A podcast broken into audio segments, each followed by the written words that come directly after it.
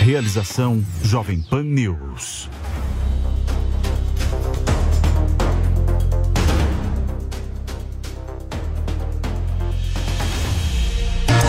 horas, horário de Brasília. Seja muito bem-vindo. Você que está acompanhando a TV Jovem Pan News ou está no rádio, nas redes Jovem Pan News, Jovem Pan FM, no ar para você, mais uma edição de Os Pingos nos Is. Hoje, segunda-feira, dia 6 de março de 2023.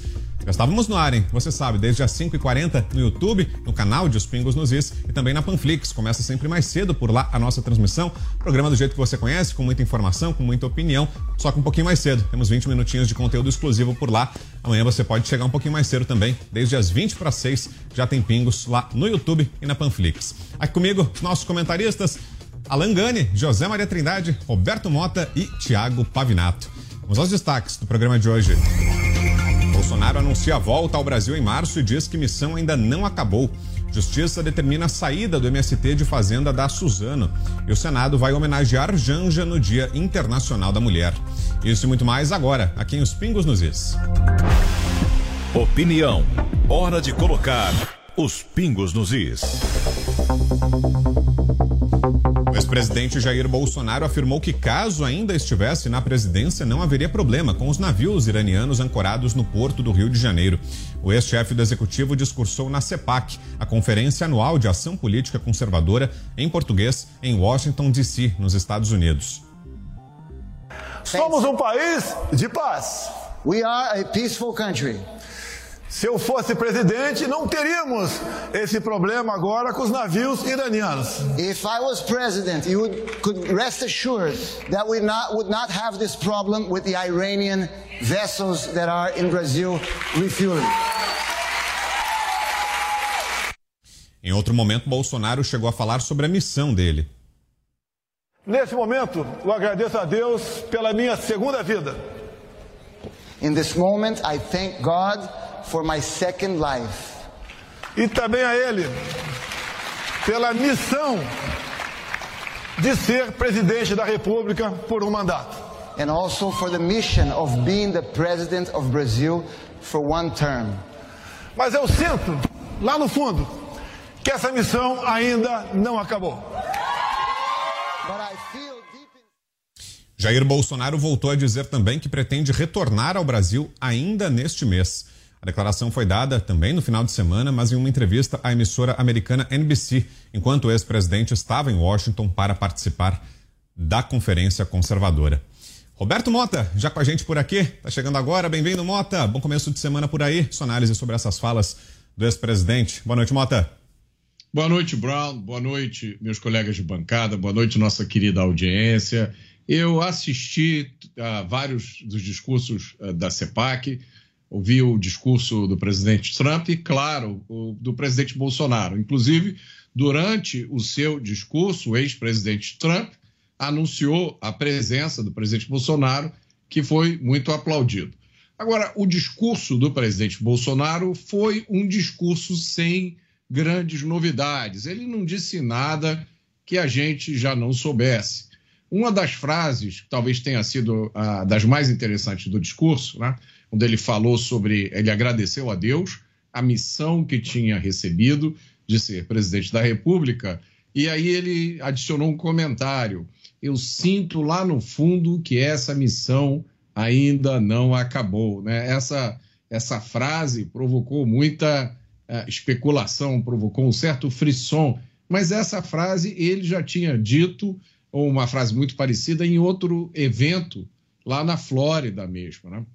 Eu acho que o aspecto mais importante é, do ponto de vista político talvez tenha sido a acolhida calorosa que o presidente Bolsonaro recebeu. É preciso observar, ele não estava em um evento qualquer, nem um lugar qualquer. O CEPAC é provavelmente o evento político mais importante dos conservadores americanos. E esse CEPAC é, foi quase que totalmente controlado, dominado pelos apoiadores do presidente Donald Trump. Não é uma turma que aplaude qualquer um, não é qualquer discurso que agrada esse pessoal. Tanto que vários outros palestrantes americanos em determinado momento, receberam é, é, vaias, né, ou reclamações da plateia. Eu achei é, muito interessante a postura do presidente Bolsonaro. Ele se mostrou é, bastante seguro, descontraído, em certos momentos até alegre. Né? É, em várias partes do seu discurso, ele foi aplaudido de pé, como, por exemplo, quando ele falou sobre liberdade, né? e mencionou as coisas que aconteceram durante a pandemia, e ele, disse, ele usou uma frase que muita gente deve ter considerado uma das frases mais importantes, né? É, discutindo alguns assuntos que são polêmicos no mundo inteiro hoje, especialmente no Brasil, portanto, eu não vou mencionar esses assuntos aqui, mas o presidente Bolsonaro disse: olha, há certos assuntos que são proibidos no Brasil, né? E, e ele disse uma coisa correta. E aí eu vou continuar o que ele disse. Eles dizem o tempo inteiro: é ciência, é ciência, é ciência, e eu digo liberdade, liberdade, liberdade. Tem um outro trecho do discurso dele que eu gostaria de destacar, não só pela importância do que foi articulado nesse trecho do discurso, mas para que a, a, a muitas pessoas que ainda hoje não entenderam, ainda hoje não entendem muito bem o fenômeno é, Jair Bolsonaro, talvez isso aqui as ajude a compreender melhor. O presidente disse no seu discurso no CEPAC eu fui provavelmente o político mais atacado até hoje pela mídia. Mesmo assim, nunca tomei uma única medida contra a imprensa. E aí prestem atenção na frase que encerra esse trecho do discurso. Ele disse: uma imprensa livre, mesmo errando, é melhor do que uma imprensa calada. Vale a reflexão de quantos outros políticos brasileiros pensam dessa forma. Você, Thiago Pavinato, como interpretou, Pavi, essas falas do presidente no CEPAC, disse que a missão dele ainda não acabou e nessa entrevista falou textualmente que volta ao Brasil em março. Confirmou essa data, Pavi? Bom, vamos lá. Boa noite à nossa audiência. Mota, Trindade, Alain, Brown. Estamos aqui vendo esse discurso do ex-presidente Jair Bolsonaro na CEPAC, diz que deve voltar esse mês, temos 25 dias né, para conferir.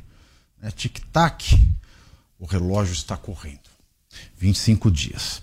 Quanto a, ao comentário que o Mota fez, de fato, ele nunca tomou uma medida contra a imprensa, nunca. Mas ele disse coisas que não fez. Por exemplo, quando ele modernizou a questão dos balanços das empresas e desobrigou as empresas de publicar os seus balanços em jornais de grande circulação, ele o fez, obviamente, porque devia fazê-lo. Por quê? Porque ninguém mais lê jornal impresso. Então você não precisa pagar, isso é um custo à toa que as empresas têm. Basta você publicar no site. Hoje todo mundo tem acesso e mesmo sem um acesso universal, é mais garantido que as pessoas acessem num site o balanço de uma empresa do que ele saia no jornal de grande circulação. É uma obrigação totalmente anacrônica. É uma economia para as empresas, tem a ver com a boa condução da economia do seu governo, mas ao invés deles se manter coeso sobre a medida, não, ele tratou disso, ao anunciar a desobrigação das empresas, como uma certa revanche. Veja, o presidente nunca fez nada contra a liberdade de imprensa no Brasil. Não fez.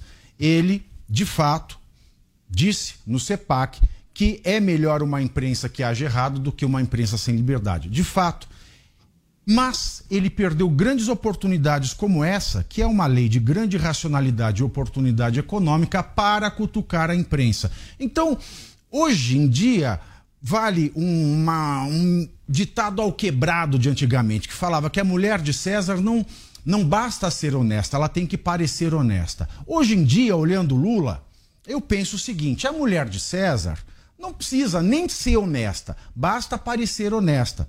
O problema, nesse sentido da liberdade de imprensa, em específico, O presidente Bolsonaro foi muito honesto, mas não pareceu honesto. E esse foi um problema grande. Não entendi esta questão do é ciência, é ciência, é ciência, liberdade, liberdade, liberdade. Afinal de contas, não existe ciência sem liberdade. E a ciência empregada ideológica não é empregada ideologicamente não é ciência.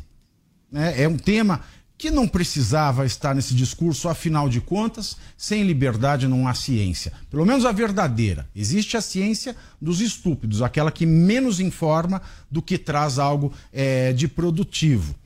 É, sinto que a missão não acabou e espero que sim, porque ele ainda detém nas mãos, e as pesquisas mostram isso, o eleitorado da direita no Brasil. Seria é, uma pena se ele jogasse a toalha, coisa que ele não deveria fazer. E só não compreendi bem a frase que ficou incompleta. Não, tem, não teria problema do navio iraniano. Não teria problema por quê? Ele não deixaria que isso acontecesse? Eu não gosto de frase inacabada. Mas, tirando isso, é de se aplaudir a sua performance no CEPAC. E olha, ainda falando sobre Bolsonaro, outra declaração importante do ex-presidente, ele negou a denúncia segundo a qual as joias dadas pela Arábia Saudita a seu governo seriam para uso pessoal da ex-primeira-dama Michele Bolsonaro. Aspas. Estou sendo acusado de um presente que eu não pedi nem recebi, disse. A uma emissora de TV, o ex-presidente continuou: Não existe qualquer ilegalidade da minha parte. Nunca pratiquei ilegalidade. Veja o meu cartão corporativo pessoal. Nunca saquei nem paguei nenhum centavo. Quem também falou sobre o caso foi o ex-ministro Bento Albuquerque. Ele afirmou que o governo tomou as medidas cabíveis em relação às joias supostamente dadas à ex-primeira-dama Michele Bolsonaro.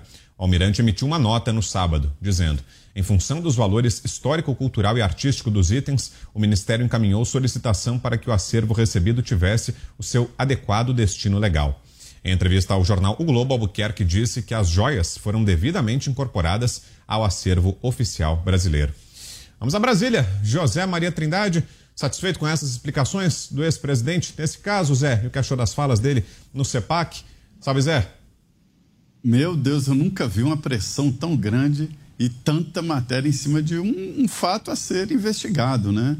Olha, muito boa noite, meu caro Vitor, boa noite, Alain, boa noite, Mota, boa noite, Pavinato, e uma boa noite especial a você que está aqui acompanhando os pingos nos is. Olha, o presidente Jair Bolsonaro, ele está condenado a ser Bolsonaro. Por onde vai, leva milhares de pessoas e isso será assim. A volta dele ao Brasil será um, um um caso, um fato é, é, a ser seguido, porque vai sim é, despertar muito interesse. E a proposta do PL de que ele viaje o país levando mensagens é muito interessante, assim como a primeira-dama Michele Bolsonaro é, vai fazê-lo, vai, vai andar pelo país. E não adianta inventar aqui uma joia aqui, uma joia ali. Não é a cara de Michele Bolsonaro essa situação. Não é, seguramente não é. Então vamos lá, sobre as joias. É, um presente. É, nós estamos acostumados aqui a ver os presentes que são dados aos presidentes da Câmara, do Senado Federal. É, eles são colocados à disposição da instituição, ficam em locais seguros. Agora, uma joia desse quilate, desse preço, não pode ficar numa exposição simples como ficam os outros presentes do Palácio do Planalto. Geralmente um, um, um enfeite, uma espada é, é, cravejada ali de pedras, geralmente é, é um, alguma obra de arte que represente o país. E sempre, isso é tradicional, que o presidente da República vai a algum país, ele leva presente. O presidente brasileiro leva. Né? É, é praxe, o Itamaraty compra algo representativo, algo que expresse ali a, a relação e existe um momento protocolar no encontro de presidentes que é exatamente essa troca de presentes. Um dá um presente, outro dá outro. E isso já está mais do que regulamentado de que os presentes têm que ser incorporados. Né?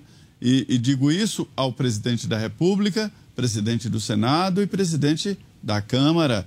O Palácio do Planalto é cheio de, de, de presentes assim é, é, que são é, doados, às vezes alguma antiguidade, assim por diante.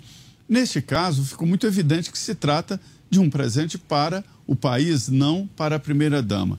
Além disso, existe uma norma no Brasil é, de ética, no Código de Ética, de que funcionário público, e todos são funcionários públicos, deputados, senadores, Isso mesmo, deputados e senadores, eles não podem receber um presente superior a 200 reais. É isso mesmo. Existe lá o valor que começou em 80 reais e foi atualizado, 200 reais. Então, por exemplo, um buquê de rosas muito é, elaborado para a primeira dama já representa um, um, um, ataque à legislação não pode é 200 reais presente ao, a, um, a, um, funcionário público qualquer que seja ele o, o, o funcionário público. Então fica evidente que não se trata de um presente pessoal. Se fosse assim o presidente naturalmente pagaria o imposto e, regularizaria traria a nota fiscal e assim por diante. Agora, o que é estranho mesmo é a cobertura, o que é estranho mesmo é essa pressão de todos os lados, indo atrás da Polícia Federal para abrir inquérito, Ministério Público e assim por diante. Só se fala disso no, no, em alguns veículos de comunicação. É normal falar sobre isso, mas não é só isso o que aconteceu hoje no Brasil. Então, é mais um tijolo na parede numa tentativa de se fazer um cerco ao ex-presidente Jair Bolsonaro. Sobre o discurso, a gente vê claramente que Jair Bolsonaro vai voltar ao Brasil e vai sim fazer muitas reuniões e vai rodar o país. Pode desenhar. Onde o presidente Bolsonaro estiver, estará lá milhares de pessoas que foram para vê-lo, para ouvir os seus discursos e é isso mesmo, a missão dele não acabou, não. Sua análise agora, Alan Gani, já na companhia agora de quem está nos acompanhando na TV e no rádio. Mais uma vez, boa noite, Alan. Boa noite, Brown. Boa noite, Pavinato. Boa noite, Mota. Boa noite, Zé Maria Trindade. Boa noite novamente aí a nossa audiência. Acho que o Zé, ele falou muito bem. Em relação às joias que surgiram agora, tem que ser investigado, tem que ser apurado, mas é muito estranho que essa história é, venha à tona justamente no momento aonde a Michele Bolsonaro começa a destoar como uma figura política importante. Muito se fala que ela pode ter aí é, pretensões em 2026 e essa história coloca o nome dela né, em, tudo, em tudo isso. Muita coincidência. Outro ponto que é importante, vamos lembrar que o Bolsonaro chegou a receber no passado cheque que ele não reconheceu na conta dele, se eu não me engano, da Friboi na época, e ele devolveu esses cheques. Então, essa história não está fechando. E aí se fala o que é? Qual que seria a motivação disso? Uma propina para final de governo? Né? Dado que ele não é mais presidente. Então tem muita coisa ainda que precisa ser apurada. Está muito solto. Acho que o Zé fez um diagnóstico muito preciso é, perfeito dessa situação. Em relação ao discurso dele, eu vou voltar lá nas eleições de 2018. Muito se falava que o Bolsonaro ganhou por um sentimento antipetista. Se fosse só um sentimento antipetista, teriam outras alternativas. Mesmo o Alckmin sendo eh, de esquerda, mas era uma força política contrária ao PT. Você tinha o Amoedo na época, havia também o Henrique Meirelles. Mas então por que o Bolsonaro? É lógico que pesou o sentimento antipetista, é lógico que a Lava Jato teve uma influência muito grande ao escancarar toda a corrupção na época, etc. e tal, mas o Bolsonaro ele conseguiu convencer a população de que ele era o candidato conservador. Numa onda conservadora que vinha no Brasil, a direita efetivamente saiu do armário. E aí, o Bolsonaro continua com essa força política. E por que ele continua com essa força política? Talvez porque o maior legado do seu governo foi uma defesa da liberdade. Né? Como ele bem pontuou, a imprensa o criticou bastante, mas em nenhum momento, né, e críticas muitas vezes injustas, muitas vezes fake news, mas em nenhum momento ele tentou regular a imprensa. Ele entendeu, aliás, a frase dele é muito boa, que não existe essa liberdade asséptica. Eu sempre falo sobre isso. Quer dizer, para a liberdade poder existir, a gente deve conviver, aceitar com alguns riscos e algumas imperfeições. A liberdade está acima disso. Caso contrário, se a gente regular muito a liberdade, acabou a liberdade por definição. É uma questão lógica. E outra coisa, ele também nunca desrespeitou uma sequer decisão do Supremo.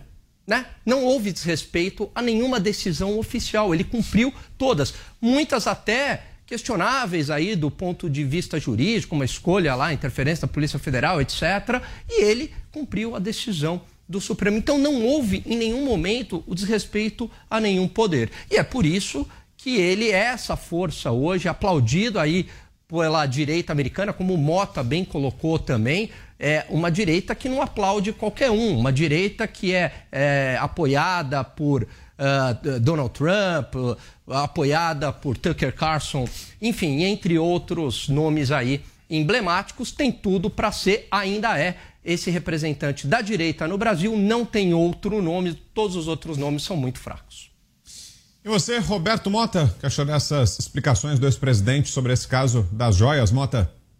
Eu vou comentar essa notícia, mas antes eu quero, eu não quero deixar de comentar o comentário do Pavinato, porque levanta um ponto importante. Aliás, eu acho que hoje à noite promete, porque nos discursos da CEPAC tem farto material para a gente se divertir aqui e informar a nossa audiência. Eu acho que isso, Pavinato, é, um, é uma das semelhanças, e existem várias outras, entre o fenômeno Bolsonaro e o fenômeno Donald Trump. Né?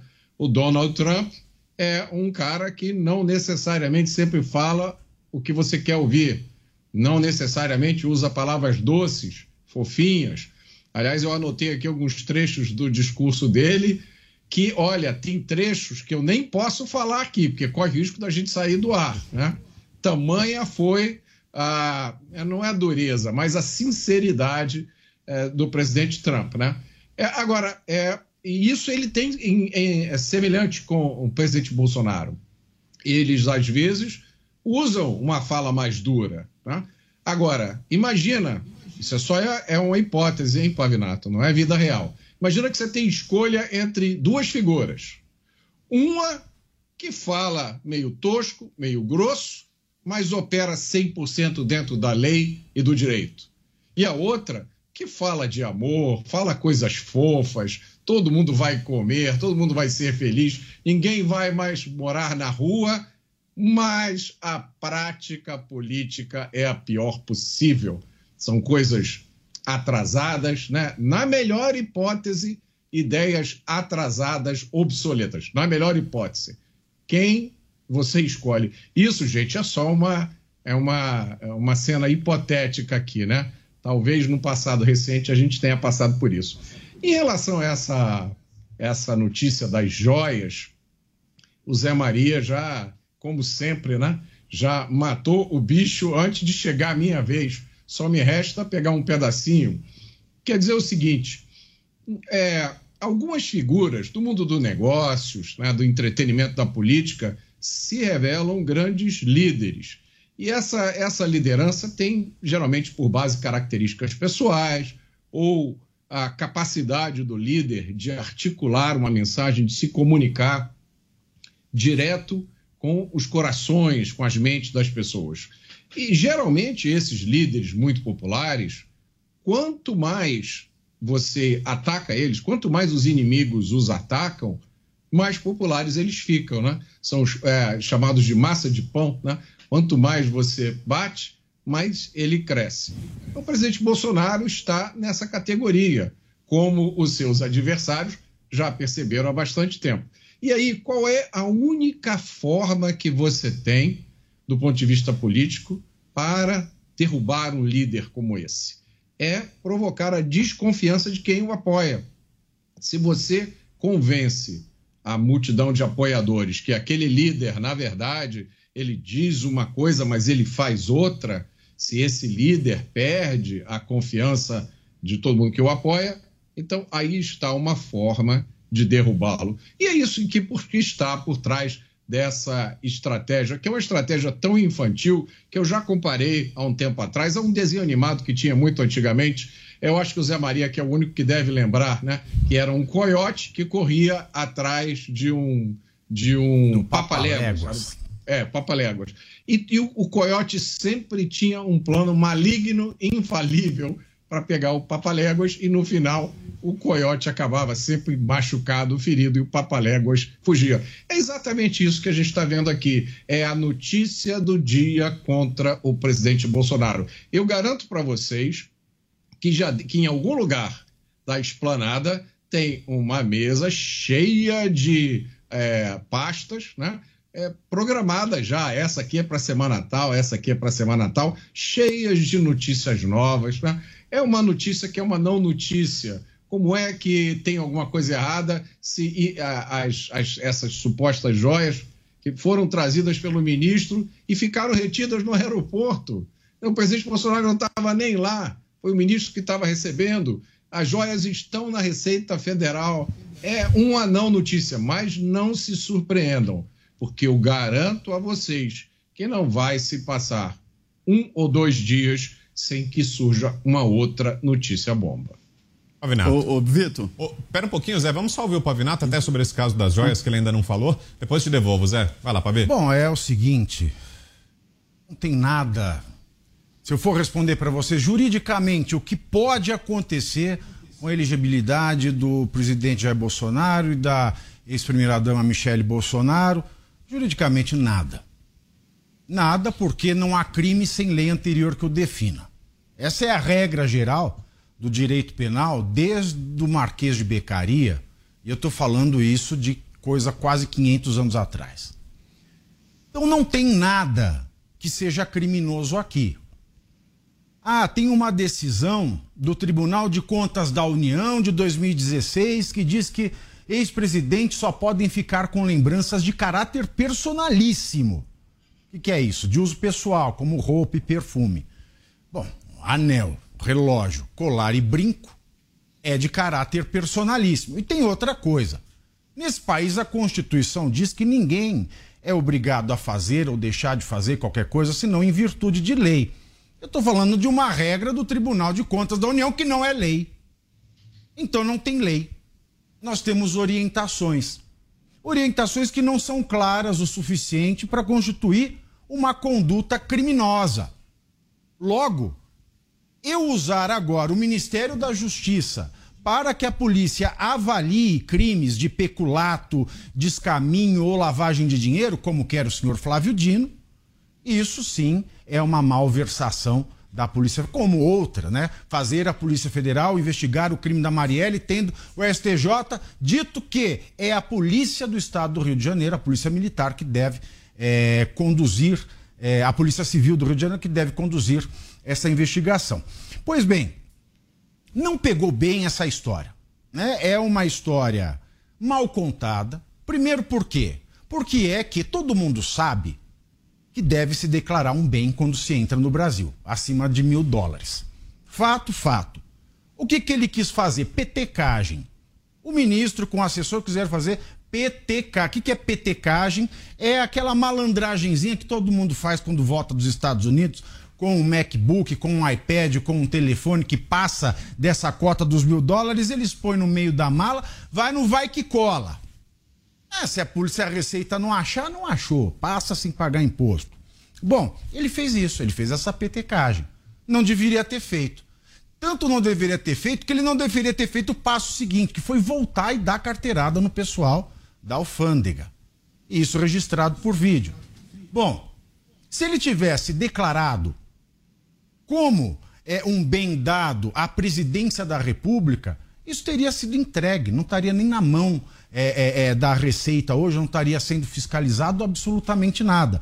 Então, essa ida e vinda, essa carteirada e as tentativas sucessivas, e ao todo foram oito tentativas de reaver esse bem, e nessas tentativas, depois do aeroporto, que foram, do, é, foram três, na verdade, quando você opta por não declarar, quando você é pego e não quer declarar, e quando você volta para dar uma carteirada. Cinco tentativas petequeiras. Nas cinco seguintes, não fica claro nos ofícios dos ministros e da própria presidência se esse bem quer ser revisto para a presidência ou para o presidente, de acordo com a decisão é, é, do TCU. Então são coisas que pegam mal, pegam muito mal, e num momento em que está havendo uma máquina de triturar a reputação de qualquer pessoa da direita, isso aqui é engrenagem, é combustível para essa máquina, sem sombra de dúvida. Agora, Ah, não, mas nós temos é que moralizar. Nós somos um país agora com um presidente que luta pela democracia e que não admite mais nenhum tipo de mal feito. Bom, vamos lá, o governo Lula, então. Quem é que não se lembra do cofre do Banco do Brasil, onde se achou um crucifixo do século XVI de valor inestimável? Ou seja, se vendesse todas as joias, achar que está agora nesse imbróglio das joias da Chopar que vieram da Arábia Saudita, não paga um braço desse crucifixo inestimável, que me pior ainda, foi tungado da presidência pelo Lula. Foi tungado. E também foram encontradas joias, adagas e moedas, e depois de saídas do cofre, foram para um container bancado pela OAS no valor de 1,3 milhão de reais. Como é que você pode condenar uma atitude dessa das joias, que não tem um regramento claro, quando o próprio judiciário dá palestras fora do país, viajando nos melhores aviões, ficando nos melhores hotéis, tomando dos vinhos mais caros, e vem em eventos patrocinados por réus dentro dessas cortes em ações que somam 158 milhões de reais. É muito mais que os 16 da joia. Vai ver? Então, é, é não dá para condenar. Vamos ouvir o Zé também? Diga lá, Zé. É sobre, sobre essa história de presentes, né? Por aqui os presentes são tradicionais, e, e, inclusive os deputados nos dão presentinhos, assim, um doce de leite do Estado, é, é, uma cachaçinha de, de, tal região e assim por diante. Aí o Zé gosta. E o presente né? ele vem muito assim, é, é, da, da, da, cara do deputado. Um deputado uma vez me abriu o estante Falou: todo prefeito que vem aqui me traz um presente e só dão para ele cachaça. Eu falei, deputado, se o senhor fosse evangélico, seriam Bíblias. Mas é, presente é a cara da pessoa. Talvez até isso represente qual é a imagem da Arábia Saudita do governo Bolsonaro, né? Joias. Agora, Alan, você acha que politicamente isso tem potencial para desgastar a ex-primeira-dama Michele Bolsonaro no momento em que o nome dela começa a ser cotado, cogitado para as eleições de 2026. Será que esse caso pode atingi-la ou não? É algo que respinga mais no próprio ex-presidente Bolsonaro do que nela, Alain? Olha, pode respingar nos dois, mas eu acho que tem um efeito a curto prazo. E aí eu concordo com a fala do, do Mota, né? Que ele diz o seguinte: é igual uma massa de pão, né? Quanto mais bate, mais ele vai crescendo. Então, é, esse foi mais um episódio, né? Mais um factoide aí, ocorreu é, tudo isso, mas é, que a imprensa acaba exagerando bastante, que, querendo transformar numa espécie, né, uma equiparação moral com um petrolão, algo do tipo, né? um grande escândalo de corrupção, quando na verdade está muito longe disso. Então é o, o, Bolsonaro, e acredito que a ex-primeira-dama também, é uma espécie de antifrágil. Né? Nassim Taleb gosta muito desse conceito, então ele, ele cresce nessa adversidade. É, veja, a imprensa tentou emplacar nele o genocida, né? É, o fascista, e nada disso colou. Quer dizer, ele tem uma força política ainda muito grande, então não vai ser esse episódio menor que vai tirar essa força política. Pode, a curto prazo, Brown, pode ter aí arranhar um pouquinho, né? Gerar algum tipo de ruído, mas nada que tire a sua força, tanto da ex-primeira-dama quanto do Bolsonaro para 2026. Os pingos nos is.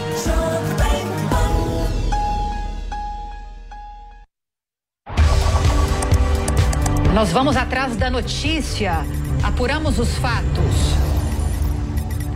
Levamos até você a informação de qualidade. Um olhar atento a cada detalhe. Uma equipe completa da redação até as ruas. Fique sabendo de tudo o que acontece no Brasil e no mundo. Jornal Jovem Pan, de segunda a sexta às 20 horas. Informação com credibilidade.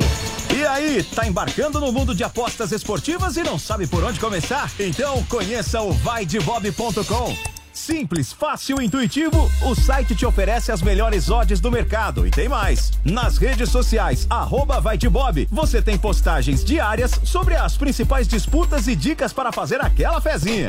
Muita gente acha que apostar é um bicho de sete cabeças, mas agora que você tem o Vai de Bob, fica relax. Então já sabe, na dúvida, vai de Bob.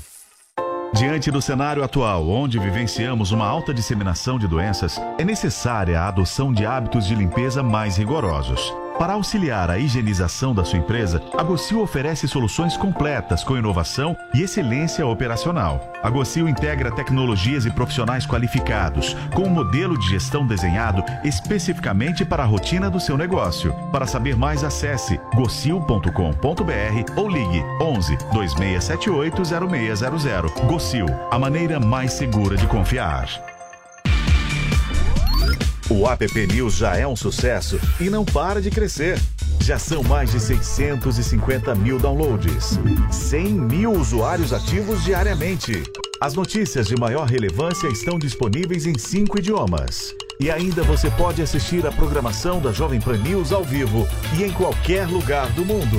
Baixe agora mesmo o App News na sua loja de aplicativos. É de graça. Venha saborear o Festival da Cavaquinha no Restaurante Fredi de segunda a segunda no almoço e jantar. Diversas opções de entrada, como alho poró gratinado e concha recheada com carne de siri gratinada. Sete opções diferentes de pratos com cavaquinha e sobremesas como soufflé de chocolate e creme brulee. Esperamos você. Rua Pedroso Alvarenga, 1170, Itaim Bibi. Telefone 31670977. Dicas de verão Jovem Pan. Com esse calor, deve estar uma luta para passar o ferro em casa, não é? Só evite fazer de pouquinho em pouquinho, tá? Escolha um dia para juntar mais peças para lavar. Aproveite os dias mais quentes para secar no varal e passar tudo de uma só vez. Além de se livrar dessa obrigação em um dia, você consegue aproveitar mais a semana e ainda economiza uma grana sem precisar ligar o ferro toda hora.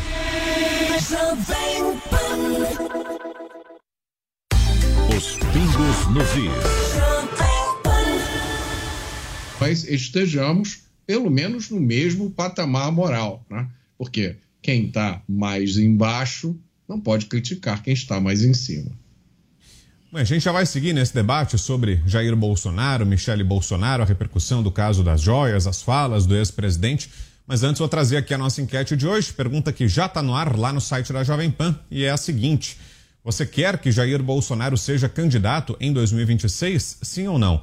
Por enquanto, 77,17% dos que já votaram disseram que sim, 22,83% que não. É só o começo da votação, até agora 129 votos. E você vai participando até o final do programa lá no site da Jovem Pan, é o www.jovempan.com.br. Tiago Pavinato, queria te ouvir também, Pavi, sobre a repercussão política desse caso das joias. Perguntei para o Alain, quero saber de você também. Será que esse episódio tem potencial para desgastar Michele Bolsonaro? Nos últimos dias você até falou, né, que considera que Michele tem atributos, tem um caminho promissor na política. É a explosão, a divulgação desse caso das joias pode afetar tudo isso de alguma maneira, Pavi? É claro que tem. Toda notícia ruim tem o condão de prejudicar a caminhada política de quem quer que seja, seja da direita, seja da esquerda. Ainda mais quando essa notícia ela tem uma indefinição jurídica pendente. Por exemplo, a gente não sabe até esse momento, até por quê? Por que, que a Receita não leiloou essas joias? Quando você não declara e é pego, você tem o bem confiscado, meu amigo. Essa é a penalidade. A joia não ficou um segundo em solo brasileiro na mão de quem quer que seja da família Bolsonaro. Então não tem crime, não tem apropriação indébita, não tem descaminho, não tem lavagem de dinheiro, não tem porcaria nenhuma. Não tem como houve no caso do Cristo, do Cristo do século XVI, de valor inestimável, não me canso de lembrar, que foi tungado, tungado do acervo da presidência da República e posto num cofre no Banco do Brasil. Valor inestimável. Aí devolveu-se. Aí tá tudo bem, ok. Mas isso é matéria do passado, é notícia velha. As pessoas esquecem. E as pessoas esquecem num momento em que o grande ator dessa cena do crucifixo tem a, todo o arsenal bélico na mão de artilharia contra o seu rival e a família do seu rival. Uma vez que nem os advogados conseguem dizer com absoluta certeza o que deve ser feito com o presidente recebido não pelo presidente, mas pela primeira-dama, numa viagem, não conseguem dizer se a decisão do TCU, que não é lei, ela tem o condão de, de abarcar um anel, um colar, um relógio, um par de brincos, porque a decisão fala em item personalíssimo, de uso pessoal. Quando essa, isso é nebuloso, dependendo da forma como você encaminha essa notícia, como você dá essa notícia, você consegue fazer com que um eleitorado que é indeciso, ou até mesmo um eleitorado que votou no atual presidente, mas já está insatisfeito com a condução nula da sua política econômica, da sua política de direitos humanos, ele já está indeciso, ele já está quase arrependido. E quando você vem uma preciosidade jurídica indefinida e coloca isso num aspecto negativo, é claro que você retarda aí uma caminhada e a subida de uma candidatura. Olha, eu vou trazer agora aqui, mudando um pouquinho de assunto, uma postagem que foi feita há poucos instantes nas redes sociais pelo ministro das Comunicações, Juscelino Filho, falando sobre a reunião que ele teve no final da tarde com o presidente Lula. Era uma reunião em que Juscelino apresentaria ao presidente explicações sobre as denúncias que pesam contra ele, e aí o ministro fez no Twitter a seguinte postagem, abro aspas. Saí há pouco do Palácio do Planalto, onde tive uma reunião muito positiva com o presidente Lula. Na ocasião, esclareci as acusações infundadas feitas contra mim e detalhei alguns dos vários projetos e ações do Ministério das Comunicações. Temos muito trabalho pela frente. Falamos de expansão do 5G, de conectividade em escolas e ações do Norte e do Nordeste conectado. Boa notícia, ainda neste mês o presidente Lula e eu vamos inaugurar a Infovia 01 entre as cidades de Manaus e Santarém, ampliando o acesso à internet na região amazônica. Caso sobre o qual a gente fala daqui a pouquinho, ainda hoje, ainda nessa edição de Os Pingos nos Is. A gente segue falando agora sobre o ex-presidente Jair Bolsonaro. Volto com você, Zé, porque o presidente deu também nesse final de semana essa declaração importante, mais uma previsão sobre a volta dele ao Brasil, até para quem está chegando agora, né? Além da participação no CEPAC, o presidente concedeu uma entrevista a um canal de TV dos Estados Unidos e aí disse outra vez que volta em março ao Brasil. Essa previsão está mantida? Quer que está sendo preparado aí em Brasília para esse retorno do ex-presidente? E será que esse caso das joias, a divulgação desse caso, pode de alguma maneira afetar esses planos, retardar essa volta do ex-presidente ao Brasil? Ou não tem nada a ver, Zé? Olha, o presidente Jair Bolsonaro vai voltar ao Brasil, né? O que a gente está discutindo é, é, é, qual é o momento e como ele vai voltar. Me disseram ali aliados de que é, não há uma data certa e que a ideia principal era deixar Lula desenvolver o seu governo, né? E aí o grupo do presidente Jair Bolsonaro exatamente analisar e o que eu vi as burradas que Lula é, faria e fez, algumas já no início do governo, e aí o presidente Jair Bolsonaro voltaria. A ideia é que o PL será oposição ao governo Lula. E a grande plataforma é exatamente a comparação inevitável entre o governo do presidente Jair Bolsonaro e o, e o governo do presidente Lula. E aí avaliar exatamente qual é o, o resultado que cada um entregou ao país. Está é, tá cedo demais para fazer um projeto assim no governo Lula. Daí essa ideia de ficar um pouco distante. Todos os ex-presidentes da República dizem isso que é bom, que dá uma mergulhada, que fique exatamente analisando tudo e depois que vote, porque a política é assim. A democracia, além do voto, o voto é um dos pontos, né? Prevê a alternância de poder. E exatamente por isso, para que a oposição tenha força. No momento em que o povo elege um presidente da República, imediatamente, na mesma eleição, na mesma urna, elege um chefe da oposição, que é o segundo mais votado, que é o caso do presidente Jair Bolsonaro é evidente que a popularidade dele é, não foi atingida de forma mortal, né, em nenhum, nenhum episódio. Ou seja, ele estará no segundo turno em qualquer cenário de uma eleição e de uma disputa. E isto é um canhão político, isso é muito forte. Né? Então, é por isso que eu acho que é, é, não, não, não, não acabou mesmo a missão dele o grupo de Bolsonaro está ainda junto aí, está forte, está ativando politicamente. A gente vê claramente, inclusive, que no PL há uma, uma separação clara do grupo eleito pelo presidente Jair Bolsonaro e do grupo ali PL Raiz. E Valdemar Costa Neto está dando todas as, as indicações de que é, vai continuar com esse projeto. Eu ouvi, por exemplo, de que o principal projeto agora é a eleição municipal e Bolsonaro terá uma participação importante. Não, evidentemente, como candidato, mas terá uma participação importante. Rodar o país, ajudar os, os candidatos do PL em várias prefeituras as, das capitais e dos, dos maiores municípios e assim por diante. Portanto, ele vai voltar e quando ele voltar, eu te garanto que será bem recebido, eu tenho a maior certeza disso. A gente muda de assunto agora e fala das invasões do MST na Bahia. Nesta segunda-feira, a Justiça determinou que o MST saia da fazenda da Suzano em Caravelas, no sul da Bahia. O grupo invadiu propriedades privadas no estado na última semana. Em todos os casos, a empresa conseguiu liminares para a retirada dos invasores. Inicialmente, o MST tentou, tentou relacionar as invasões das terras da Suzano com supostos problemas ambientais. A empresa, contudo, tem fama mundial por seguir rígidos critérios ambientais. A onda de invasões na Bahia ligou o sinal amarelo em São Paulo. Lideranças do MST ameaçam o Brasil com invasões país afora em abril, caso o governo Lula não apresente um plano nacional de reforma agrária que contemple um cronograma de assentamentos durante todo o governo. Por conta disso, o governador de São Paulo, Tarcísio de Freitas, ampliou o monitoramento no estado sobre eventuais invasões de sem terra.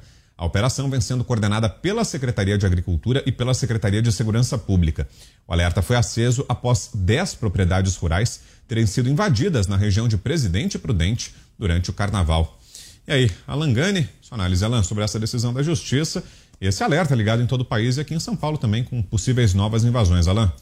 É claro, né? Quando o PT voltasse ao poder, o MST teria a chancela ideológica para voltar com as invasões, né? Durante o governo, tanto o governo Dilma quanto o governo Lula foram recordes de invasão, não seria diferente. É muita coincidência que durante o governo Temer e durante o governo Bolsonaro essas invasões praticamente desapareceram. E aí, é claro, eles sabem que ele tem todo o apoio, né? Eles têm todo o apoio é, do partido, do governo. O MST é ligado ao PT. E o que é mais triste aí é sempre esse argumento, né, de fazendas improdutivas. Com a Suzano não ia colar muito. Como é que você vai dizer que a Suzano, uma empresa que é reconhecida internacionalmente, uma gigante do setor, que gera milhares de empregos para o Brasil, que gera muita renda para o governo, você falar que é, é algo improdutivo, né? que é uma fazenda improdutiva. Simplesmente não dá. Né? A Suzano ela gera muitos empregos para o país. E o que, que o MST gera? Gera a destruição. E aí tentaram emplacar de que desrespeitam o meio ambiente. Só que a Suzano é reconhecida também internacionalmente por uma política ambiental bastante dura, bastante forte. Então, nada fecha nessa história. A única coisa que fecha é que o MST faz disso um grande negócio com a desculpa ideológica da famigerada reforma agrária, que não faz o menor sentido dentro do agronegócio brasileiro. Esse papo é da década de 50. O Brasil tem terras produtivas, acabou isso daí. As relações econômicas no campo são relações produtivas. O agronegócio representa 27% do PIB brasileiro. É a locomotiva desse país. E o MST quer destruir essa locomotiva. Então, tem que ser proibido completamente essas invasões, porque fere o direito de propriedade, quer dizer, um direito divino até. né? o direito de propriedade. E é claro, né, a gente percebe também, não só em relação ao MST, a gente percebe a criminalidade nas grandes cidades, não sei se os colegas têm essa sensação que eu tenho, que após as eleições parece né, que ela aumentou bastante, que virou ao Deus dará. Por quê? Porque, eh, no fundo, o bandido, ele sabe que com esse governo é, é, o, existe aí uma, uma conivência maior, uma tolerância maior com esse discurso de vitimização e tal. Não, não é à toa né, que muitos ali apoiaram a candidatura do Lula. Quando ele ganhou, você tem imagens uh, do tráfico apontando arma, né, dando tiro para cima, comemorando a vitória. E assim, a violência no campo e a violência na cidade está é alarmante. A gente tem uma sensação de, eh, de insegurança muito grande hoje no país. E isso é claro, porque lá em cima, né, tudo isso tem a chancela ideológica do PT. Mota. É isso, o Alan falou tudo. É, uma das ideias mais repetidas no Brasil, todos nós já devemos ter ouvido inúmeras vezes, né, é que a propriedade precisa ter função social. Então, deixa eu interpretar para vocês o que, que isso quer dizer. O que essa frase linda, né, função social da propriedade, quer dizer é mais ou menos o seguinte: no Brasil, você nunca é dono de nada de verdade. Porque tu, toda a propriedade da sua casa, da sua fazenda, ou qualquer outra coisa que você tenha, é sempre relativa. O Estado pode um dia resolver que a sua propriedade não tem a função social que o Estado acha que deveria ter, né? Mas o problema ficou muito maior, por essa razão que o Alan diagnosticou de uma forma precisa. Algumas pessoas no Brasil se autonomearam árbitros da propriedade e eles ganham a vida desse jeito. Sabe o que, é que eles fazem? Eles arregimentam pessoas que estão em dificuldades, pessoas que não têm muita informação, que são presas fáceis para os espertalhões. E aí eles usam essas pessoas, inclusive crianças, como massa de manobra para invadir propriedades alheias. Não pensem que isso se limita a fazendas. Aconteceu um caso desse aqui no Rio de Janeiro, no bairro de Copacabana, alguns anos atrás. Um grupo invadiu um prédio e se recusava a sair, a não ser que fosse indenizado. Indenizado aqui entre aspas, tá, gente? Aconteceu aí em São Paulo, onde vocês estão, com uma pessoa que eu conheço. A casa de propriedade da família dela, que fica na região nobre de São Paulo, foi invadida por pessoas que no dia seguinte passaram a exigir um pagamento para poder sair dali e mostrando para ela, olha, de acordo com a lei, no mínimo você vai ficar um tempão tendo que aguentar a gente aqui. Há quem olhe para essas coisas e enxergue as sementes de uma ação revolucionária. Né? Tem gente que olha para isso e acha que é um crime comum, né? um golpe, uma extorsão. Agora, o que ninguém pode deixar de enxergar, pessoal, e a gente repete isso todo dia aqui, é que um país que não respeita os direitos fundamentais, o direito à propriedade é um direito fundamental. Um país que não respeita um direito como esse tem chance praticamente zero de chegar algum dia em algum lugar civilizado.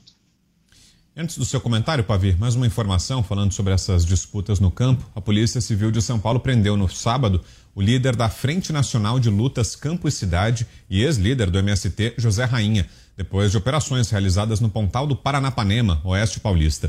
Segundo nota da polícia, Rainha e Luciano de Lima, outro líder da FNL, foram detidos porque são suspeitos de extorquir pelo menos seis donos de propriedades rurais. Os policiais também apreenderam armas usadas em conflitos agrários. A FNL afirmou por meio de comunicado que as prisões têm cunho político e estão ligadas à Jornada do Carnaval Vermelho e seriam um ato de retaliação aos lutadores do povo sem terra. Em 18 de fevereiro, integrantes do movimento iniciaram a invasão de fazendas no Pontal do Paranapanema. Queremos ouvi-lo, Pavê, sobre essa prisão do Zé Rainha aqui em São Paulo e as novidades sobre as invasões das fazendas da Suzano na Bahia. Bom, Parabéns ao Derrite, né, o nosso secretário de Segurança Pública. São Paulo não está o Deus dará como está a Bahia, por exemplo. Zé Rainha foi preso porque estava extorquindo produtores rurais. O que é extorquir um produtor rural? Olha, você me conhece. Eu sou o Zé Rainha. Eu, se estalo meu dedo, a tua propriedade ela é invadida. Depois você sabe como é na justiça para dizer. Se você me paga uma groja, tua fazenda ela tá protegida. Você não vai ser invadido. Quem fazia isso era Lampião. Aí a gente vê que ele foi homenageado, né? E a homenagem sagrou-se campeã. A primeira dama brasileira, né, comemorou a vitória. Bom, prisão política do Zé Rainha? Prisão política porque estava cometendo crime? Desde quando crime? Crime é crime.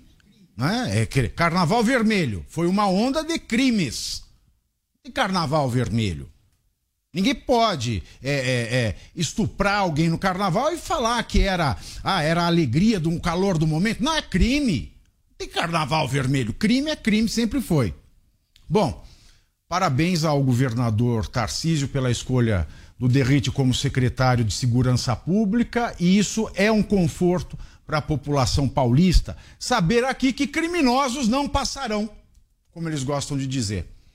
E eu gosto é, é, de ver a incongruência né, das militâncias. Por exemplo, na questão de 8 de janeiro, que nós já falamos aqui em duas oportunidades da semana passada, as pessoas que foram presas e hoje estão de fato em é, é, prisão preventiva ou que, que estão em liberdade assistida, eu vi a militância gritando sem anistia, sem anistia. Por que, que não grita sem anistia para o MST? Eu também quero sem anistia, porque o número de crimes que o MST comete e a qualidade desses crimes, a tipificação no Código Penal é a mesma. E muito me espanta quando eu tenho que ver uma notícia de que a justiça determinou a desocupação das terras. O que, que isso quer dizer para quem é, entende o jargão jurídico? Algo absurdo, como a justiça determina que o crime pare de ser cometido. Temos um crime sendo cometido de maneira continuada, que é uma invasão de uma terra produtiva. Logo, a repressão do crime, na, na flagrância desse crime, ou seja, durante o seu acontecimento, cabe à autoridade policial, que é submetida nos estados ao secretário de segurança, que é submetido ao governador. Logo, a polícia do estado da Bahia, a polícia militar do estado da Bahia, deveria ter tirado esses criminosos do local e levados à prisão por flagrante e depois eles deveriam ser presos preventivos depois da audiência de custódia. Se não aconteceu, o secretário de segurança ele é conivente com o crime. O secretário de segurança ele é um funcionário do, do, governador da Bahia, que é do PT. Será que o PT ele está incentivando então esses atos terroristas do sem terra? Essa questão do bandido do bem é uma questão comum aos pensadores marxistas. Tem uma tese do Hobsbawm que ele fala do banditismo social. E até o Hobsbawm, ele se espanta, ele fala que Lampião é tudo menos banditismo social. Ele é um terrorista da pior qualidade. Mas eles encaixam o MST, né, essas invasões do MST, dentro dessa categoria de banditismo social. Agora, é um banditismo social para quem? Né? Qual parte da sociedade se beneficia? Como, como nós vimos, a Suzana ela gera um benefício imenso para a sociedade, em criação de empregos diretos e indiretos e até criando hospitais de campanha durante a crise da Covid. Enfim, é uma vergonha. Graças a Deus, nós temos o Derrite, o Tarcísio aqui em São Paulo, que estão prendendo marginais, como é o caso do Zé Rainha, e muito me espanta que quem quer que crimes sejam punidos não esteja gritando agora por MST, hashtag sem anistia. Você, Zé? Eu vejo que agora é diferente. É, a, a população não está aceitando, não está apoiando e os governos estaduais estão reagindo. Porque eles estão vendo. Antes era um tipo de bezerro sagrado essa história aí de MST. Os políticos tinham medo de ir contra os líderes do MST e perder votos. Tinham contra de reação popular. Só que agora a situação está invertida. Eles caíram na impopularidade. Todos viram essa cara suja do MST de arrancar é, é, plantação, de matar é, animais nas fazendas e, e de uma agressividade muito grande. E principalmente, eu avisei isso aqui antes, né? Do que aconteceu nesse caso de chantagem. Vários parlamentares me disseram que todos falam de líderes que ameaçam: se você não pagar tanto, nós vamos invadir a sua terra. Aí é, os fazendeiros sabem o que acontece, né? Quando invadem a terra, eles chegam, matam tudo e, e, e fazem um, um, um, arrastão geral. Eles acham melhor pagar do que é, é, ceder. Mas agora já está tendo uma reação os fazendeiros estão se unindo, estão formando seu grupo de, de, de, de, de informação ali pelo WhatsApp, né? Isto é muito importante e, e, pressionando a justiça, a justiça e a polícia. Não, não, não, não faz sentido a justiça não agir. E a segurança pública, ela é do Estado. A Constituição dá ao governador o controle da segurança pública. Mas esse caso aí, por se tratar de atos antidemocráticos e de terrorismo, a, a Justiça Federal é que tem que agir. Então era o caso de pegar esse pessoal, levar para um, um, um, um centro, um campo de futebol, algo assim, fazer uma triagem, saber quem são essas pessoas e aí dividir né? ou metade para a, a Papuda ou metade para a Colmeia e resolver.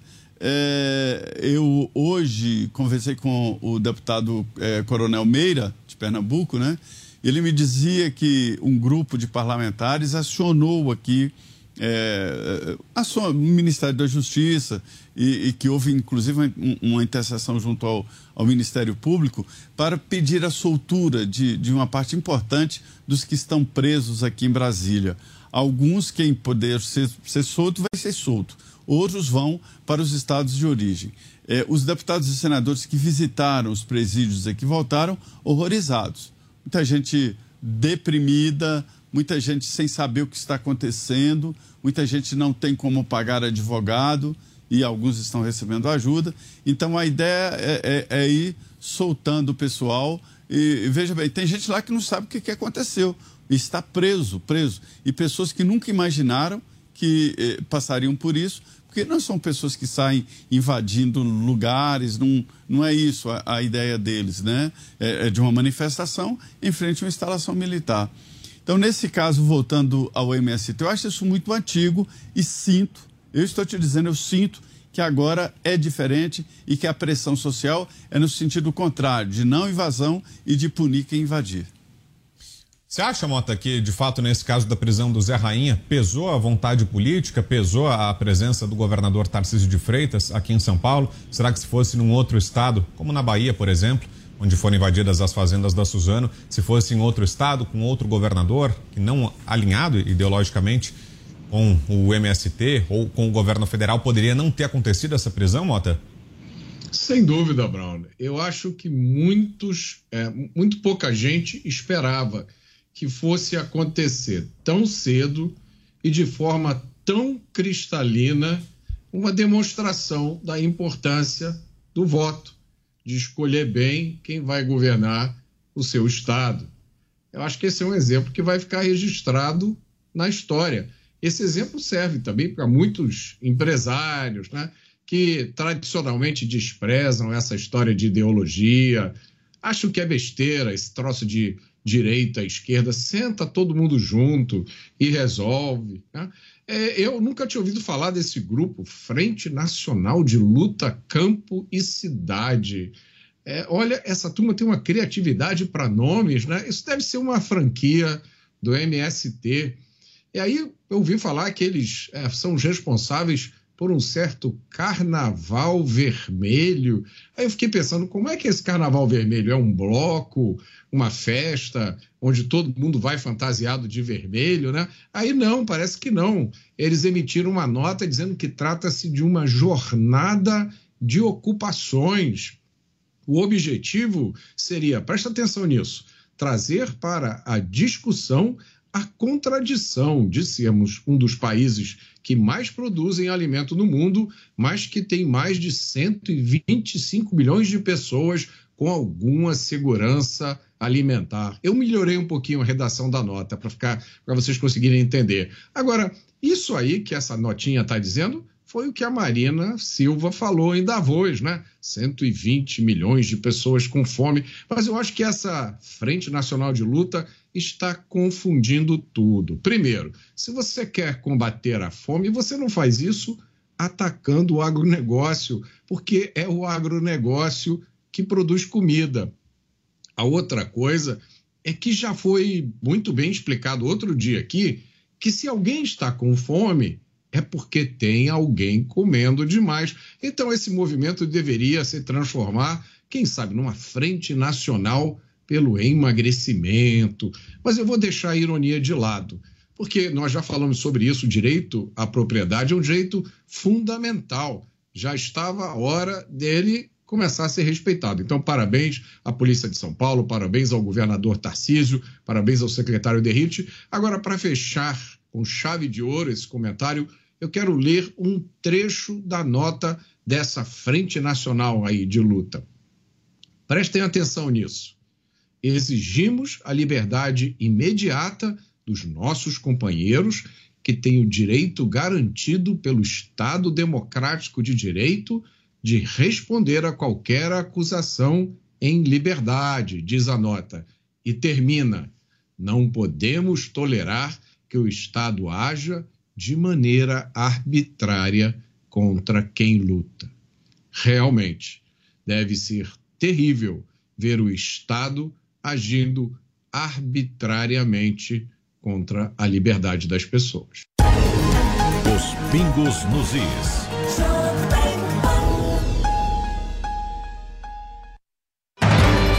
Test News. Os destaques da última hora em reportagens ao vivo, direto das principais cidades do país.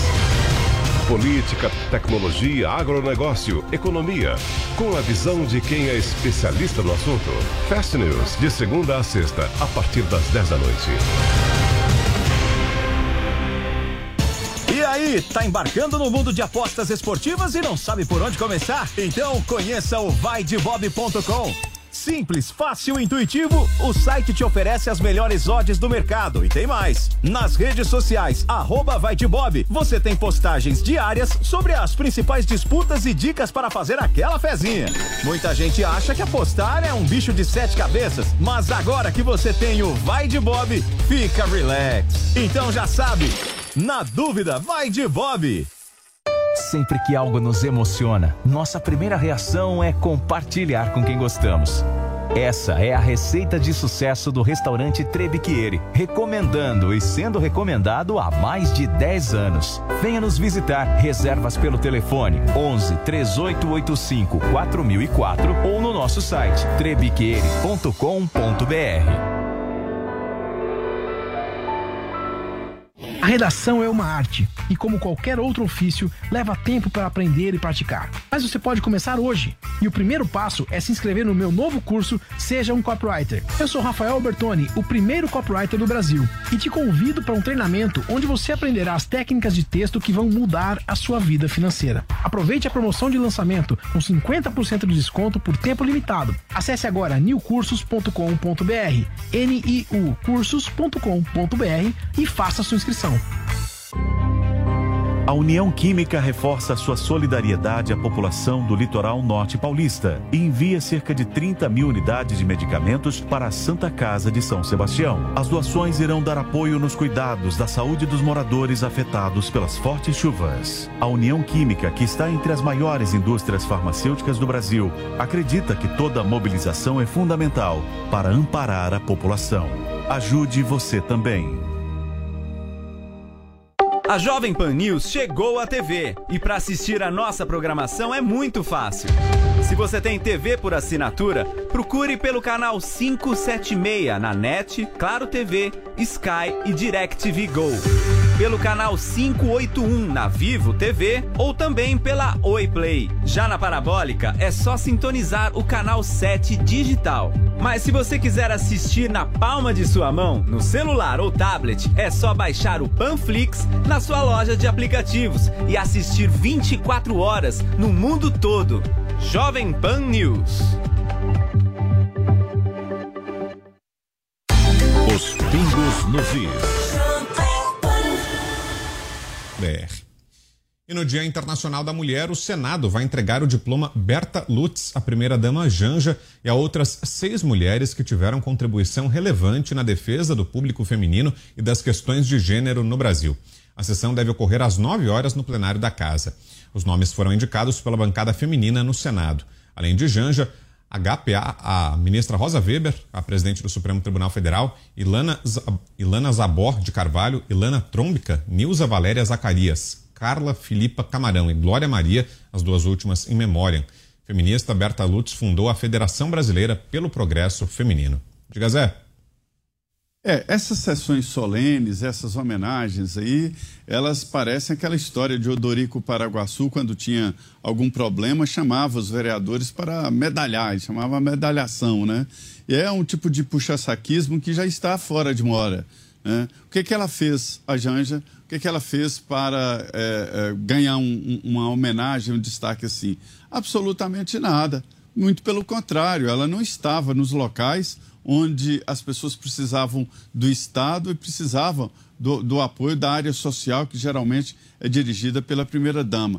No caso da presidente do Supremo Tribunal Federal, é natural, é, é, é, uma mulher presidindo a mais alta corte do país, tem se mantido discreta, é uma, uma, uma forma, sim, de dar poderes à mulher e, nesse caso, é, é, é, é propício. Só, só que eu não gosto muito dessa história, dessas, dessas medalhas, dessas homenagens em casos que as pessoas estão apenas cumprindo as suas funções, não tem nenhum herói nessa história.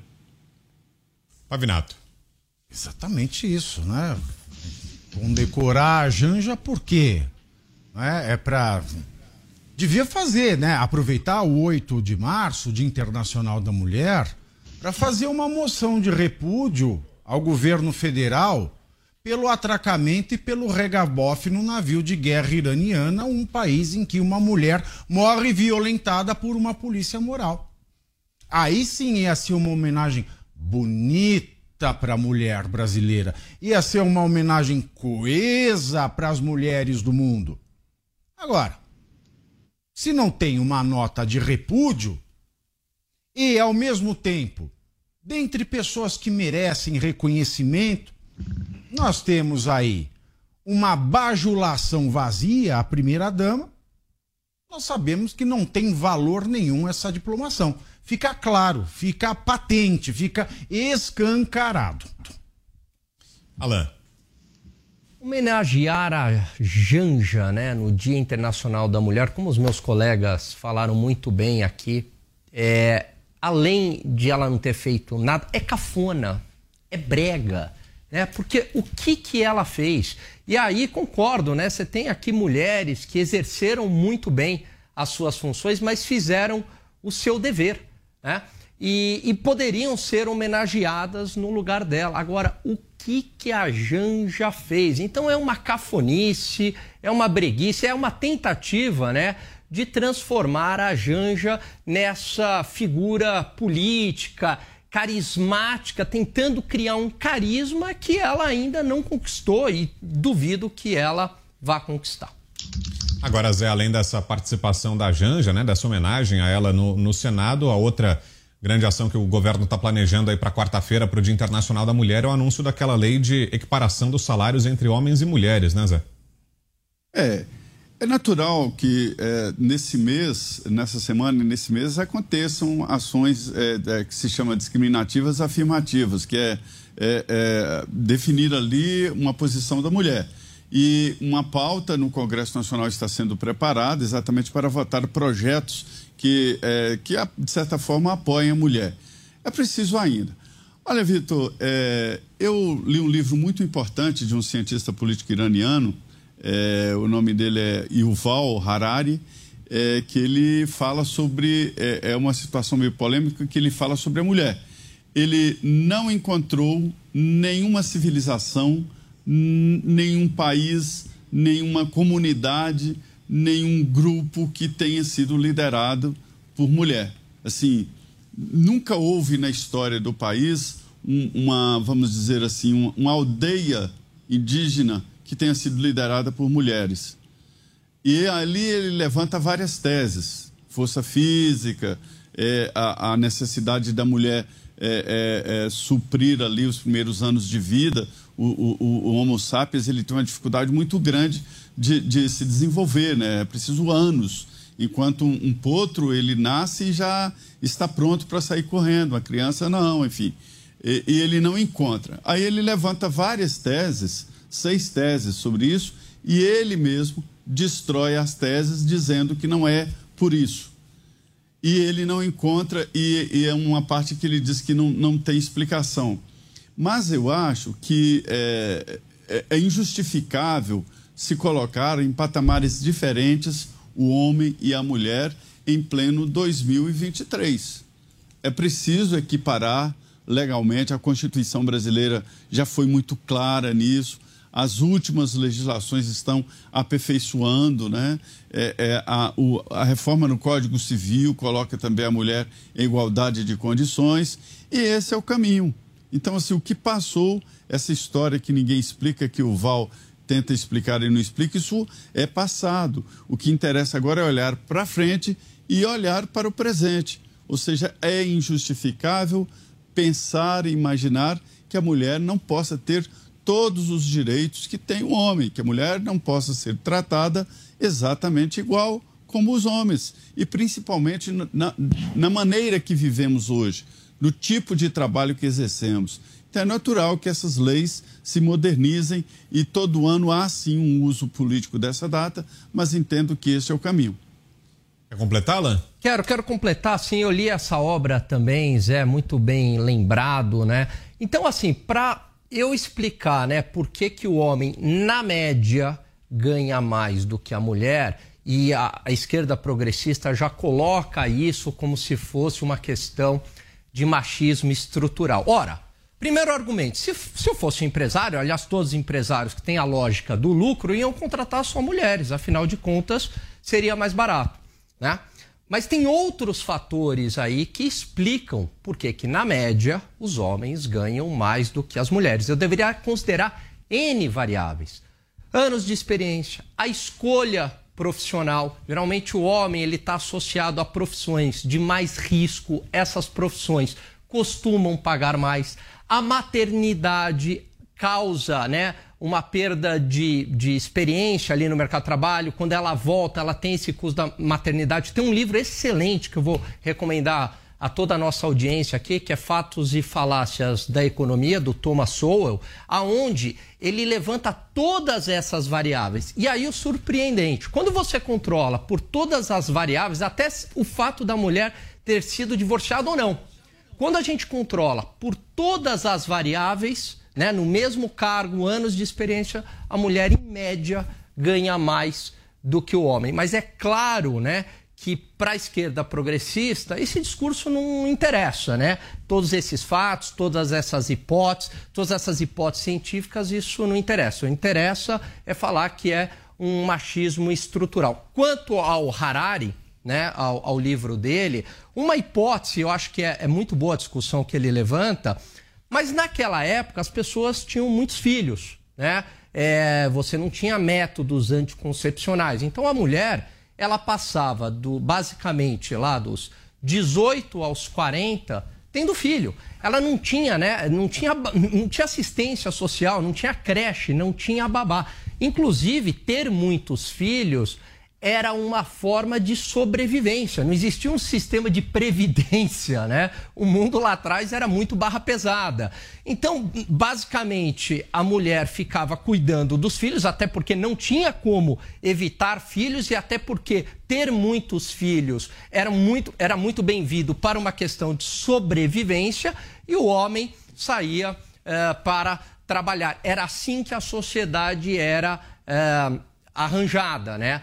E é por isso que eu acho que nesses tempos, eu acho que o Harari ele não levanta essa hipótese, e aí é que eu estou levantando, eu acho que é por isso que o homem, durante muitos séculos, ficou uh, à frente do trabalho. A partir do momento que houve esse avanço aí uh, da tecnologia né, e de serviços sociais, etc., Sim. a mulher conseguiu uh, sair também para o mercado de trabalho. Vamos ouvir o Mota, depois te devolvo, claro. Fabi. Vai lá, Mota. Eu acho que ficaram ah, faltando alguns nomes, Brown, nessas homenagens aí. Por exemplo, a da professora Helen de Abreu e Silva. Vocês vão se lembrar, em 2017, ela salvou várias crianças de um incêndio na escola dela, com sacrifício da sua própria vida. Eu acho que também o, o, a homenagem podia ser feita para aquelas mulheres que foram agredidas e insultadas durante aquele espetáculo que ficou conhecido como CPI da pandemia. Eu acho que a, a homenagem também podia ser feita a várias mulheres, jornalistas, promotoras, juízas, que recentemente foram censuradas, caladas e banidas aqui no Brasil. Agora, para, é, parabenizo pela escolha de Glória Maria, um exemplo no jornalismo brasileiro. E queria comentar aqui, pegando carona no comentário do Zé e do Alain, os nomes de algumas mulheres que foram muito importantes e muito poderosas na história. Né? Por exemplo, a Rainha Vitória, que presidiu né, no, no, no reino dela numa era de prosperidade fantástica no Reino Unido. E aí a gente lembra da Rainha Elizabeth, que faleceu né, há pouco tempo e teve um reinado, acho que foi o, o reinado mais longo da história da Inglaterra. E já a gente está falando da Inglaterra, vamos falar da Margaret Thatcher, que resgatou o Reino Unido das garras do socialismo e aproveitou, quando tinha um tempo livre, deu uma lição no meia dúzia de ditadores argentinos, né, que estavam achando que, porque era uma mulher primeira-ministra da Inglaterra, eles podiam invadir ali as ilhas Falkland ou Malvinas e ia ficar por isso mesmo. Em 24 horas, a Margaret Thatcher despachou uma força-tarefa e os argentinos, os ditadores argentinos, nunca mais vão, vão esquecer disso, né? É, podia falar também aqui da Alice Munro, que é a minha escritora favorita, ganhou o Prêmio Nobel de Literatura. Podia ficar aqui a noite inteira falando de mulheres inteligentes, poderosas, mas no Dia Internacional da Mulher, Brown, eu vou fazer uma confissão, eu vou homenagear mesmo as três mulheres da minha vida. A minha mãe, que já se foi, a minha mulher com, a, com quem eu fiz 21 anos de casado e a minha filha linda. Diga para ver. A civilização, a grande marca da civilização é a troca da força pela lógica da negociação ou comércio. Então, a queda da força como requisito e a subida da racionalidade como elemento intrínseco do humano é a marca da civilização. Então, por mais que a gente saiba das questões naturais, das questões biológicas de sexo, de preservação da espécie, quando a civilização ela começa a tomar corpo, não há mais razão para que a mulher ela seja subvalorizada pelo homem. E a subvalorização da mulher pelo homem é um elemento jurídico que valeu desde antes de Cristo através de uma figura do direito romano, que é o sexus infirmitatem, que seja, é a doença do sexo feminino e a ignorantiam rerum forensium, ou seja, a ignorância para assuntos civis e forenses. Bom, isso valeu no direito, por exemplo, no direito brasileiro até os anos de 1960. Então é algo recente. Ao longo da história, há sim isso, esse preconceito pela mulher, que é muito marcado, que, que não há diferença. Essa lei do Lula, por exemplo, é uma lei para garantir uma coisa que já a lei garante. Ou seja, é uma lei inútil, porque a lei brasileira já garante o salário igualitário e proíbe e condena uma empresa que tenha um homem e uma mulher no mesmo posto pelo mesmo tempo e ganha de maneira igual, é, diferente. A lei já proíbe. Então ele está fazendo uma lei para garantir algo que a lei já garante. Não é? é algo é, hipócrita, é algo cínico. Bom, o Mota falou da Tati, falou da Vitória e da Elizabeth. Eu nem chegaria em, em Vitória e Elizabeth porque elas ainda tiveram a graça do poder no colo. Né? Por mais majestáticas é, é, é que fossem suas, suas realizações, a Tati é que merece todo o elogio, porque é uma mulher de origem humilde que chegou ao posto de mulher mais poderosa do mundo. Também lembro de Catarina Grande, que apesar de imperatriz da Rússia, ela conquistou o Império Russo por graça é, das suas próprias é, astúcias. Lembro também de Ginga de Angola, para quem é dado a história da África, Ginga de Angola era uma rainha que tinha um harém de homens. E também, por fim, é, gostaria de lembrar, só para é, contrapor ao Arari, né, que fala que nunca viu mulheres chefiando tribos, etc., lembrar cara, da Golda Meir. Golda Meir, que foi primeira-ministra de Israel e liderou o país na primeira grande prova de fogo, que foi a Guerra do Yom Kippur. Então, nós temos sim é, mulheres capazes de liderar povos nações, países.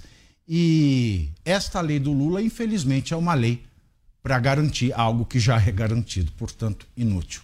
Lembrou de outros nomes, Alan? Duas sugestões. Também a Danelon pelo excelente trabalho na Lava Jato e também a Janaína Pascoal pelo pedido de impeachment. Vamos para nossa próxima notícia de hoje. Olha só, O ex-senador Tasso Gereissati, do PSDB, está arrependido e assustado com o presidente Lula. Ele apoiou o petista no segundo turno das eleições. Abro aspas. Estou muito surpreso, disse Gereissati em entrevista ao jornal O Estado de São Paulo, publicada nesta segunda-feira. Ele continuou: Eu não esperava que o Lula e sua equipe viessem nessa linha radical de política econômica.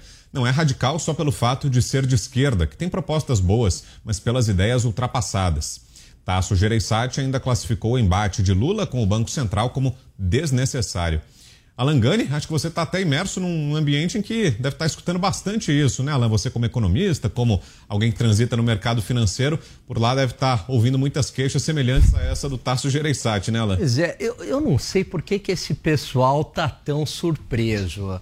Porque eu vi assim, muitos economistas, né, inclusive economista do Plano Real, badalados gestores, agora todos eles muito surpresos em relação a essa mudança. Eu não vejo como mudança. Para mim, os sinais estavam muito claros. Então acreditavam naquele Lula do primeiro mandato.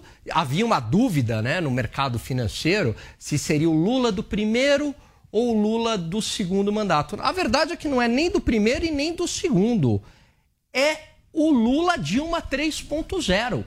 Porque até agora o que tem sido proposto é exatamente a mesma política da Dilma Rousseff. Quer dizer, é o aumento do BNDES, é a participação do BNDES como fomentador do crescimento econômico. Não tem um discurso sobre corte de gastos, muito pelo contrário. É só o foco na arrecadação, no aumento do imposto, ou seja, do aumento do tamanho do Estado. É o revanchismo. O Bolsonaro entrega um país com praticamente 3% de crescimento, superávit primário das contas públicas e inflação controlada.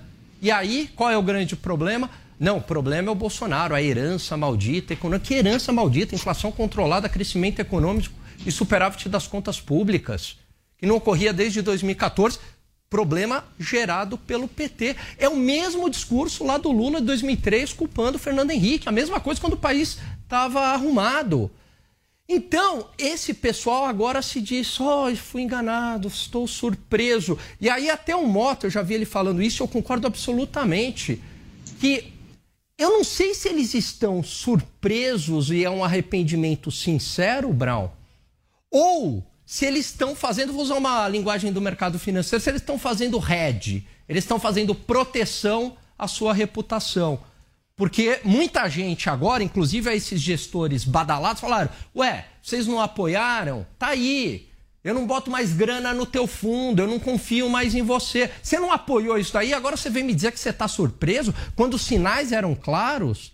Tem um vídeo que circula do Zé Dirceu mostrando claramente que seria um governo heterodoxo, que seria um governo mais à esquerda, que seria um governo de cara de Dilma Rousseff.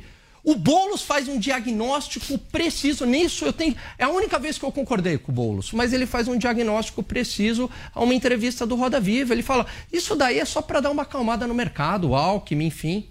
Mas será um governo de, voltando às suas origens do PT, é o PT da década de 80, é o PT 3.0 Dilma Rousseff. E agora esse pessoal me diz que estão espantados, quer dizer, não sabia, ou é muita ingenuidade ou estão sal, tentando salvar a própria reputação. E você, Roberto Mota, tá surpreso, Mota? Pois é. é o ex-senador foi um dos que ajudou a eleger o PT. Parece que ele agora critica a agressividade e a linha radical da política econômica do governo. Né? Parece que ele teria dito: não veio um Lula Mandela, veio um Lula anti-Bolsonaro. Parece que ele também teria dito que esse governo veio com ideias ultrapassadas, vencidas e que já foram testadas. Essa última afirmação me corrija se eu estiver errado, é praticamente uma repetição de coisas que eu digo aqui na Jovem Pan desde o início da campanha. Né? Agora eu proponho para vocês uma reflexão. Vamos lembrar o histórico de quem deu essas declarações. Ele é ex-governador do Ceará, foi senador de 2003 a 2010 e de 2015 a 2022 e comandou o PSDB duas vezes. Eu vou dar um palpite aqui, gente. É só um palpite. Vamos ver se vocês concordam comigo. Meu palpite é que qualquer pessoa com histórico desse tem acesso a muito mais informações do que eu ou do que você que está me ouvindo agora. Se eu e muitos de vocês que estão me ouvindo agora já sabíamos exatamente o que ia acontecer se o PT voltasse ao poder, como é possível que alguém que ocupou tantas posições importantes na política brasileira não soubesse?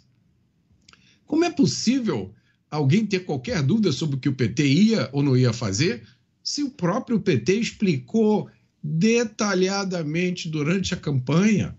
A única coisa da qual o PT não pode ser acusado, e aí eu vou defender o PT, é de estelionato eleitoral, porque eles explicaram exatamente o que eles iam fazer. A plataforma estava completamente delineada, tanto que eu vou contar um, lembrar vocês um episódio. Assim que eu entrei aqui na Jovem Pan, eu tive um debate sobre posições políticas, sobre partidos, candidatos, com o Piperno. E eu fiz um desafio para ele na época. Eu pedi que ele citasse um único discurso, só um bastava, do então candidato do PT, no qual ele defendesse a liberdade. Esse desafio está pendente até hoje. Os pingos nos is.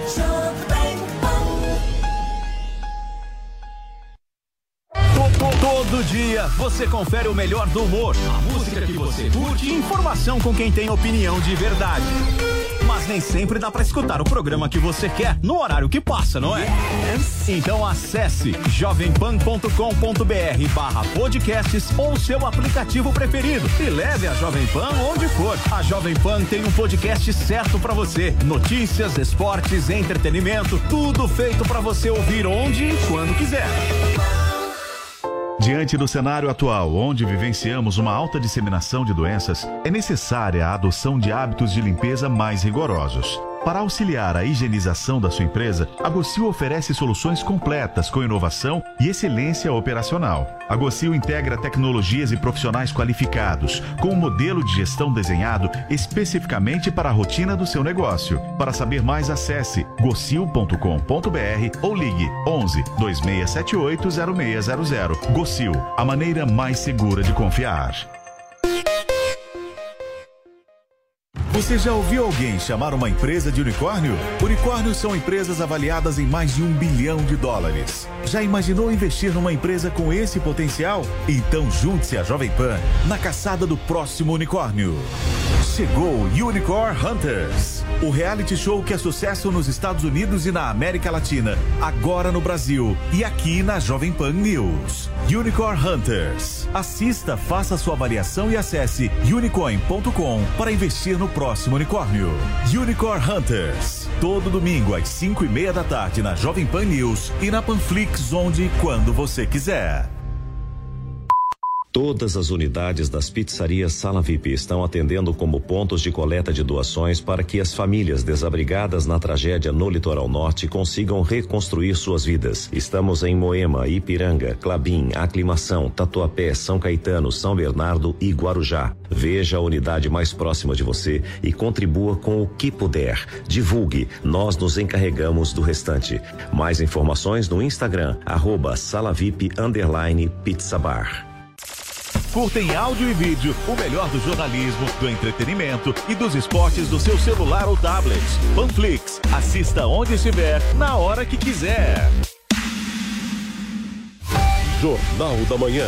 Tiago Uberreich e Adriana Reide comandam o jornal de maior audiência do país e trazem entrevistas e as análises do time de comentaristas da Jovem Pan. Jovem Pan. É, com certeza esses questionamentos vão. Muitos médicos optaram por se calar. Esta é a campanha real. Jornal da Manhã. Todo dia, a partir das seis da manhã, aos sábados às sete e aos domingos, a partir das oito da manhã.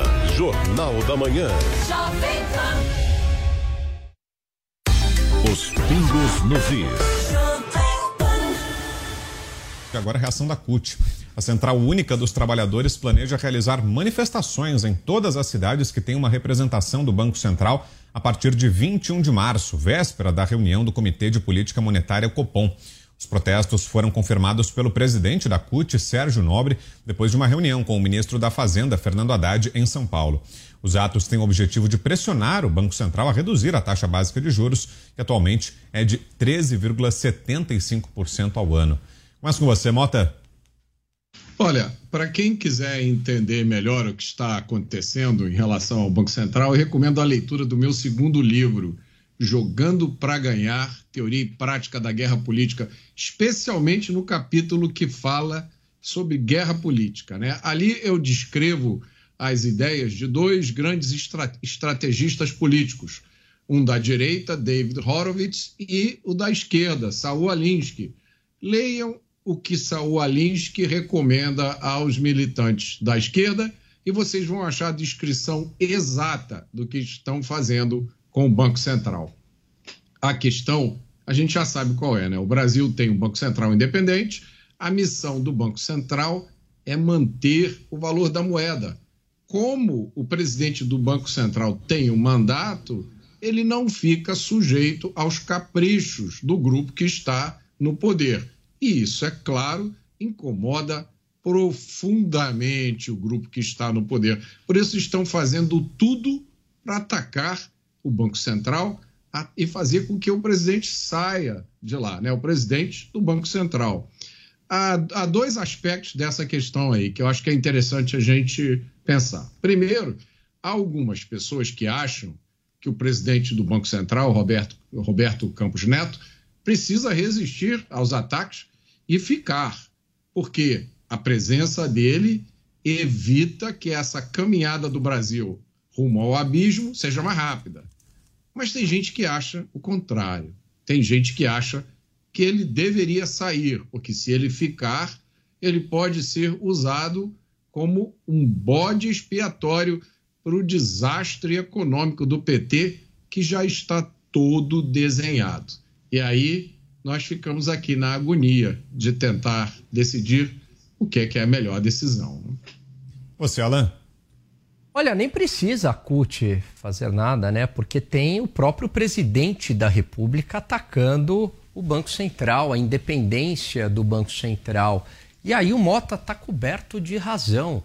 É um desastre econômico. Não há plano de governo. Qual é o plano de governo? O país está à deriva. Qual é a âncora fiscal? O Brasil está sem âncora fiscal, que é um problema estrutural do país. Não tem âncora fiscal. Não tem. Qual é a, qual é a reforma tributária? Qual é a reforma administrativa? Que essa nem vai surgir, né? E veja, o governo acredita e já está usando isso como um bote expiatório que a única forma de o país crescer é via taxa de juros. E a taxa de juros, na cabeça deles, é uma decisão administrativa. É, é como se o, os diretores ali do Banco Central tivessem bom coração ou não. A taxa de juros ela é uma resultante. Se os juros está alto, estão altos, é porque a inflação é alta no país é porque o gasto público é muito elevado. Veja que essa experiência de tentar marretar no porrete estatal a taxa de juros com pressão em cima do Banco Central quando ele não era independente não deu certo. Quando no governo Dilma, aliás, tá aí, é o governo Dilma, né? Mas quando no governo Dilma a inflação batia quase 6,5% e o Guido Mantega na época falava: "Não, mas está dentro da meta". Estava no teto da meta e o governo segurando o preço de combustível e energia elétrica na caneta que teve que soltar tudo em 2015, senão estourava o, o teto da meta. Mesmo assim, com a inflação lá em cima, o que, que o Banco Central fez na época? Reduziu os juros. Foi a primeira vez que a Selic chegou a 7,25. E aí forçou uma queda de juros utilizando o Banco do Brasil e Caixa Econômica Federal para reduzir os juros lá na ponta, porque os bancos privados não reduziam, Brown. Fez tudo artificial. O que, que aconteceu? Não veio crescimento econômico, veio um baita custo fiscal porque utilizaram o BNDES com crédito subsidiado e veio a inflação. Aí o que, que o governo teve? O que, que o Banco Central teve que fazer? Subiu os juros. E aí ficou aquele 14,25, né? Todo mundo deve lembrar disso. Um bom tempo, aquele plano de voo, né? Do 14,25. Então, veio a inflação, não veio o crescimento econômico e veio os juros mais altos. Sabe quem é que foi o grande prejudicado por isso? A população mais pobre. E estão querendo é, fazer exatamente a mesma fórmula que vai prejudicar o mais pobre. Uma das poucas coisas que funciona ainda neste governo é o Banco Central. Será que o Banco Central vai ceder, Pavinato, a, essas, a essa pressão agora da CUT? É óbvio que não. É óbvio que não. O Banco Central só vai ceder quando chegar ao final do mandato do Campos Neto e o Lula for substituir e colocar um pau mandado ali que faça o que ele quer e pedir para que o Senado aprove da maneira que ele tem feito esta jogada a que se chama republicanamente de coalizão. Onde estava a CUT para reclamar o salário mínimo que aumentou só 18 reais? Onde é que estava a CUT para brigar pela isenção do imposto de renda de quem ganha até 5 mil reais? A CUT é outro capanga do Partido dos Trabalhadores que atua contra o trabalhador no final do dia.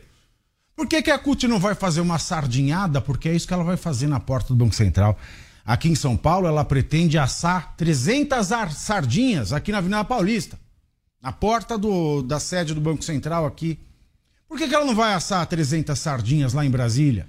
Em frente ao Ministério do Trabalho, em frente ao Palácio do Planalto? Será que ela tem medo de ser presa por que assar 300 sardinhas aqui em São Paulo, longe do olhar né, daqueles que não admitem que nada suje a grama da Praça dos Três Poderes, talvez seja mais complicado.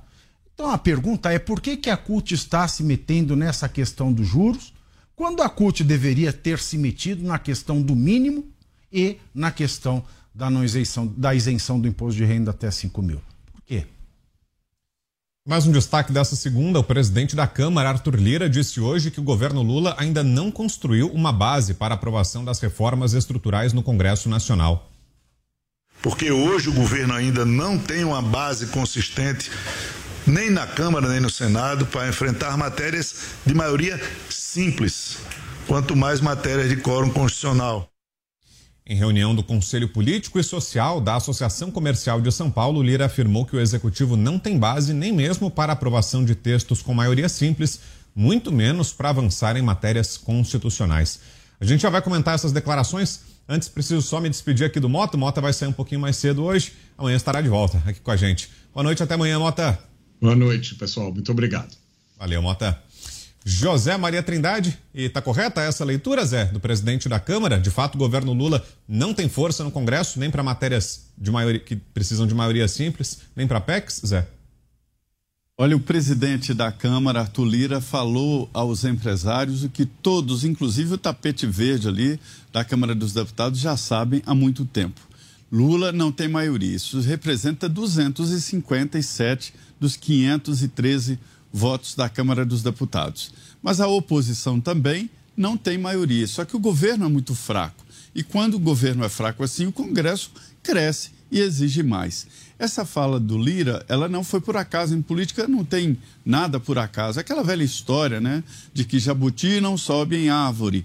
Se você vê um jabuti numa árvore, saiba que foi enchente ou mão de gente. Ou seja, isso é um jabuti, uma plaquinha. Olha, cuidado você não tem maioria. E não tem.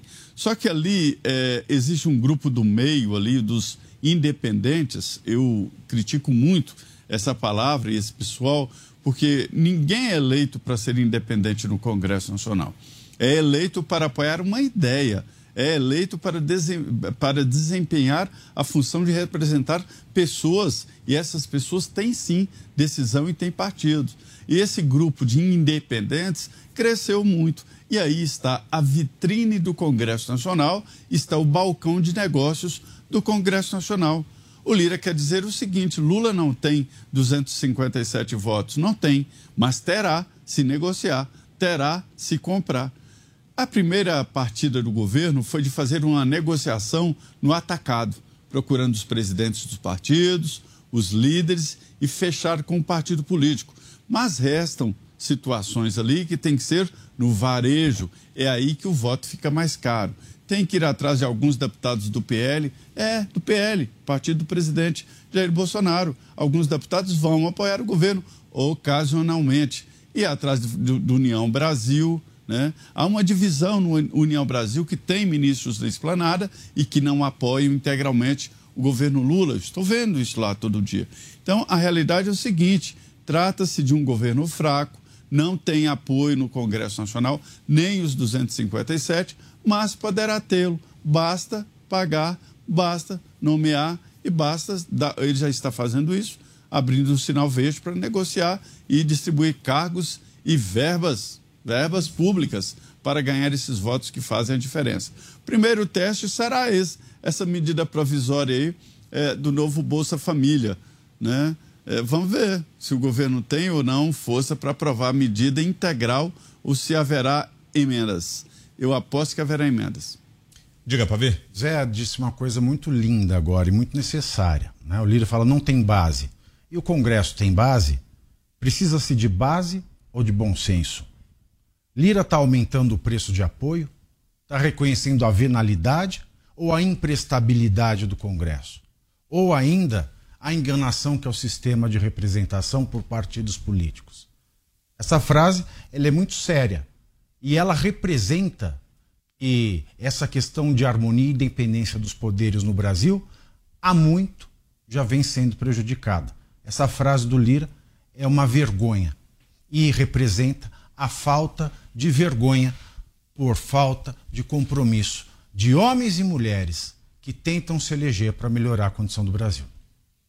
Em que é que isso implica, Alain? Essa falta de força do governo no Congresso, apontada pelo presidente da Câmara. Quais as consequências disso, Alain? Bom, o governo ele não tem nenhum plano, né? Então nem adianta ter força, né? O que, que o governo ele quer emplacar? A gente não sabe qual é o plano do governo, para onde o país está indo. Quer dizer, a gente até sabe, né? É aquele Dilma 3. Agora, o que me chama a atenção é que o governo, numa questão que era relativamente simples, que foi a, a questão do aumento dos tributos sobre os combustíveis, o governo conseguiu fazer uma lambança sem tamanho. Foi a pior solução encontrada. Para mim, a melhor solução seria não aumentar e reduzir o gasto público. Seria a solução ideal. Agora, dado que iria aumentar, aumenta de uma vez. Aí fez um aumento escalonado e, para compensar o aumento de imposto, aumentou um outro imposto numa outra área que até então, há, há anos, há décadas, ou talvez há séculos, não havia essa, essa tributação e aí aumenta o imposto sobre exportações. Uma lambança completa. Então, quer dizer, imagina com questões mais complexas como reforma tributária e como a nova âncora fiscal. Enfim, governo à deriva. E o governo do presidente Lula está preparando um decreto para uma nova lei Rouanet. A proposta tem como objetivo unificar em um sistema de inscrição as leis Rouanet, Paulo Gustavo e Aldir Blanc, além de zerar a fila de projetos parados com pendências de análise pelo governo Bolsonaro. Durante o Festival de Verão, em Salvador, em 29 de janeiro, a ministra da Cultura, Margarete Menezes, confirmou como prioridade reestruturar as leis de incentivo e, principalmente, direcionar recursos para projetos culturais fora do eixo Rio-São Paulo. Em janeiro, o Poder Executivo liberou um bilhão de reais a artistas por meio da Lei Rouanet. Pavinato. Aí tem projeto. Olha lá. Olha, você tá é falando. É verdade. Não tem projeto? Pois ó. é. Aí, ó. Esqueci tem projeto, desse. meu amigo. Comi bola, é verdade. Tá aí, ó. Esse aí já tá. Não é? Engatilhado. Pronto pra. Já tá engatilhado. Isso já tá saindo do forno. Né? Vamos aí juntar as leis.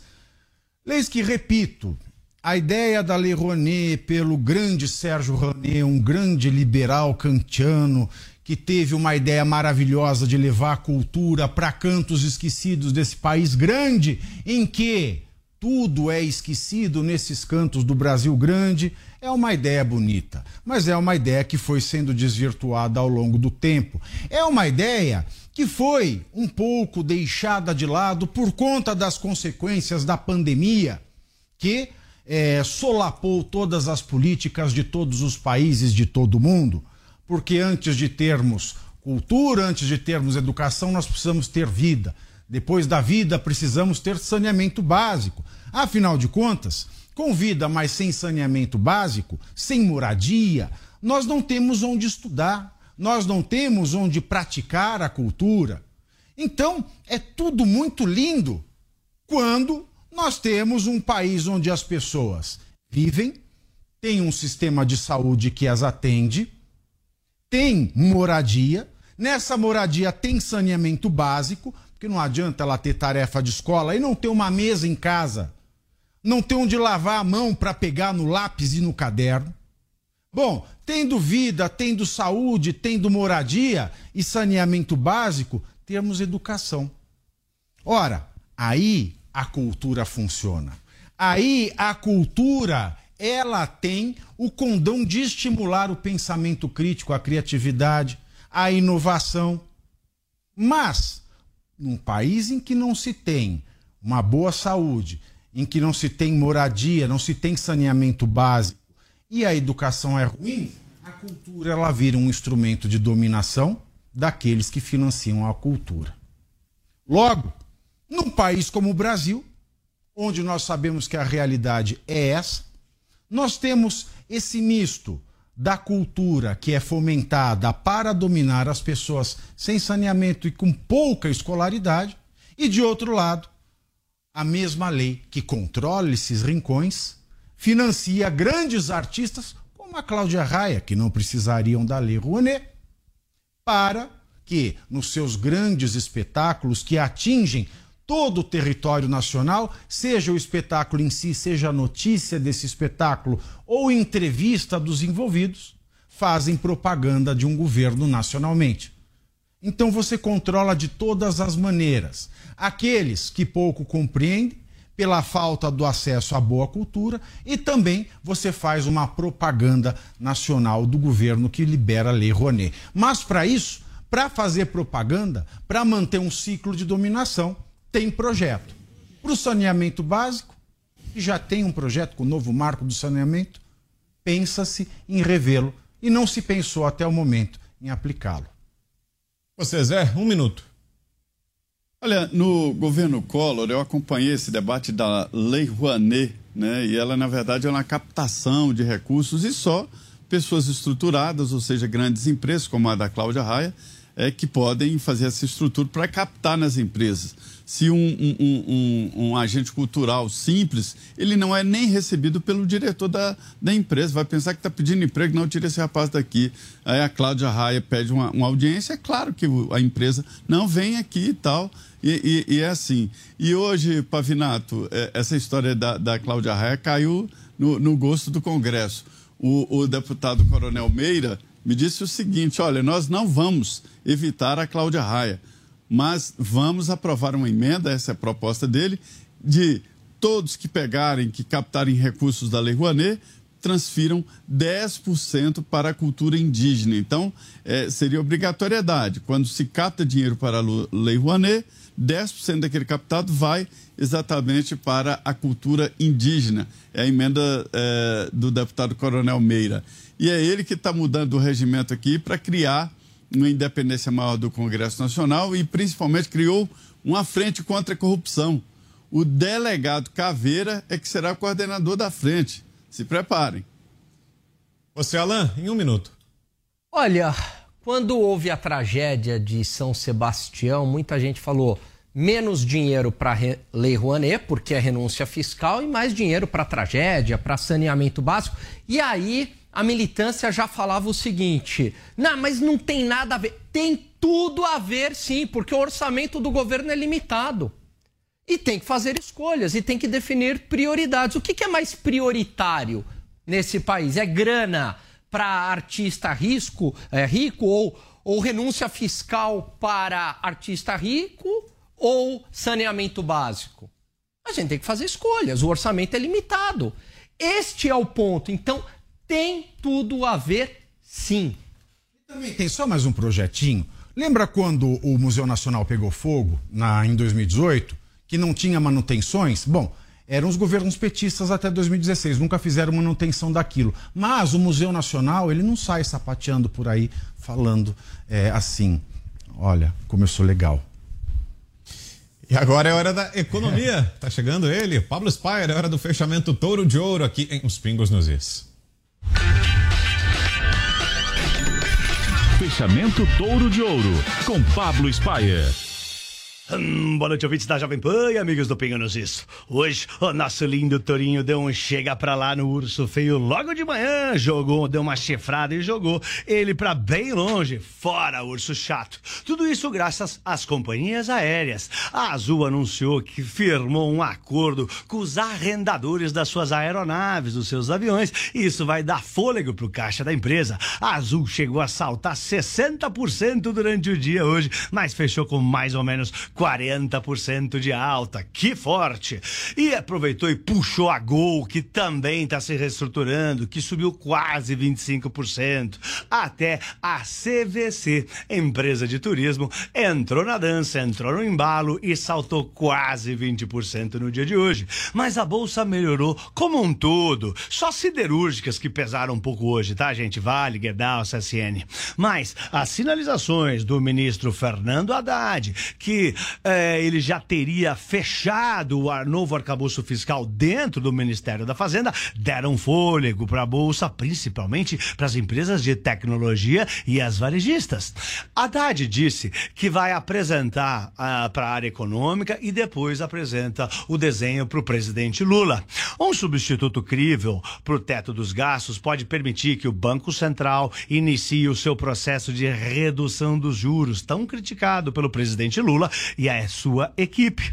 Por isso que, né, com queda de juros, as varejistas e empresas de tecnologia saltaram hoje. No fim do dia, o Ibovespa B3 terminou cravado aos 104.700 pontos, com 0,8% de alta, enquanto o dólar caiu 0,75% no mesmo momento. O dólar afundou e terminou aos R$ 5,15. E se você quiser me seguir nas minhas redes sociais, o meu arroba é arroba Pablo Spire, arroba Pablo S-P-Y-E-R. Eu sou Pablo, diretamente de Miami, na Brickell, o novo centro financeiro dos Estados Estados Unidos. Boa noite. Vai, Torinho! Vai, Torinho!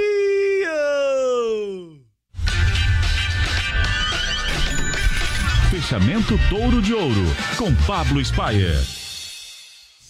Valeu, Pablo. Rápido intervalo comercial, daqui a pouco tem mais. Os pingos nos is. Quer aprender inglês? Então você precisa conhecer o método ACT, desenvolvido por Júnior Silveira, que foi feito exclusivamente para brasileiros aprenderem a falar e escrever inglês com confiança. Faça seu cadastro agora mesmo e ganhe acesso ao grupo do Telegram, lives com o professor para tirar dúvidas, guia de estudos com passo a passo para fluência e muito mais. Então entre lá, newcursos.com.br e se inscreva. Curso de Inglês New.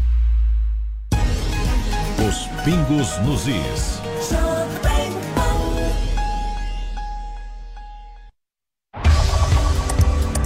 Nós vamos atrás da notícia, apuramos os fatos. Levamos até você a informação de qualidade. Um olhar atento a cada detalhe. Uma equipe completa da redação até as ruas. Fique sabendo de tudo o que acontece no Brasil e no mundo. Jornal Jovem Pan, de segunda a sexta às 20 horas. Informação com credibilidade. E aí, tá embarcando no mundo de apostas esportivas e não sabe por onde começar? Então conheça o vaidebob.com. Simples, fácil e intuitivo, o site te oferece as melhores odds do mercado. E tem mais. Nas redes sociais, arroba vai de Bob, você tem postagens diárias sobre as principais disputas e dicas para fazer aquela fezinha. Muita gente acha que apostar é um bicho de sete cabeças, mas agora que você tem o Vai de Bob, fica relax. Então já sabe, na dúvida, vai de Bob. O Zuco traz o melhor da cozinha italiana. Massas, carnes, risotos e outras opções compõem o menu da casa, que ainda oferece mais de 240 rótulos de vinho. Zuco, Rua Adoc Lobo, 1416. Panflix. Baixe e assista toda a programação da Jovem Pan. É grátis e você pode acessar do seu celular, computador ou tablet. Dicas de verão Jovem Pan. No verão é comum ter aquelas tempestades de fim do dia, não é? Mas não é porque está chovendo por aqui que está chovendo também nos principais mananciais. Lembre-se que no ano também temos estações mais secas e a falta de água pode acontecer em qualquer mês. A água é um recurso finito, portanto, não abuse do consumo e tenha consciência que pode acabar. Economizar água é um dever de todos e ainda pesa no seu bolso. Os shoppings da Multiplan em São Paulo estão recebendo doações para as famílias afetadas pelas chuvas no litoral do estado. Podem ser doados alimentos não perecíveis, água, itens de higiene e limpeza, colchões, roupas e calçados. Os shoppings participantes são Morumbi Shopping, Anália Franco, Vila Olímpia, Park Shopping São Caetano, Jundiaí, Santa Úrsula e Ribeirão Shopping. Esta é uma iniciativa Multiplique o Bem, o hub de ações sociais da Multiplan. Participe!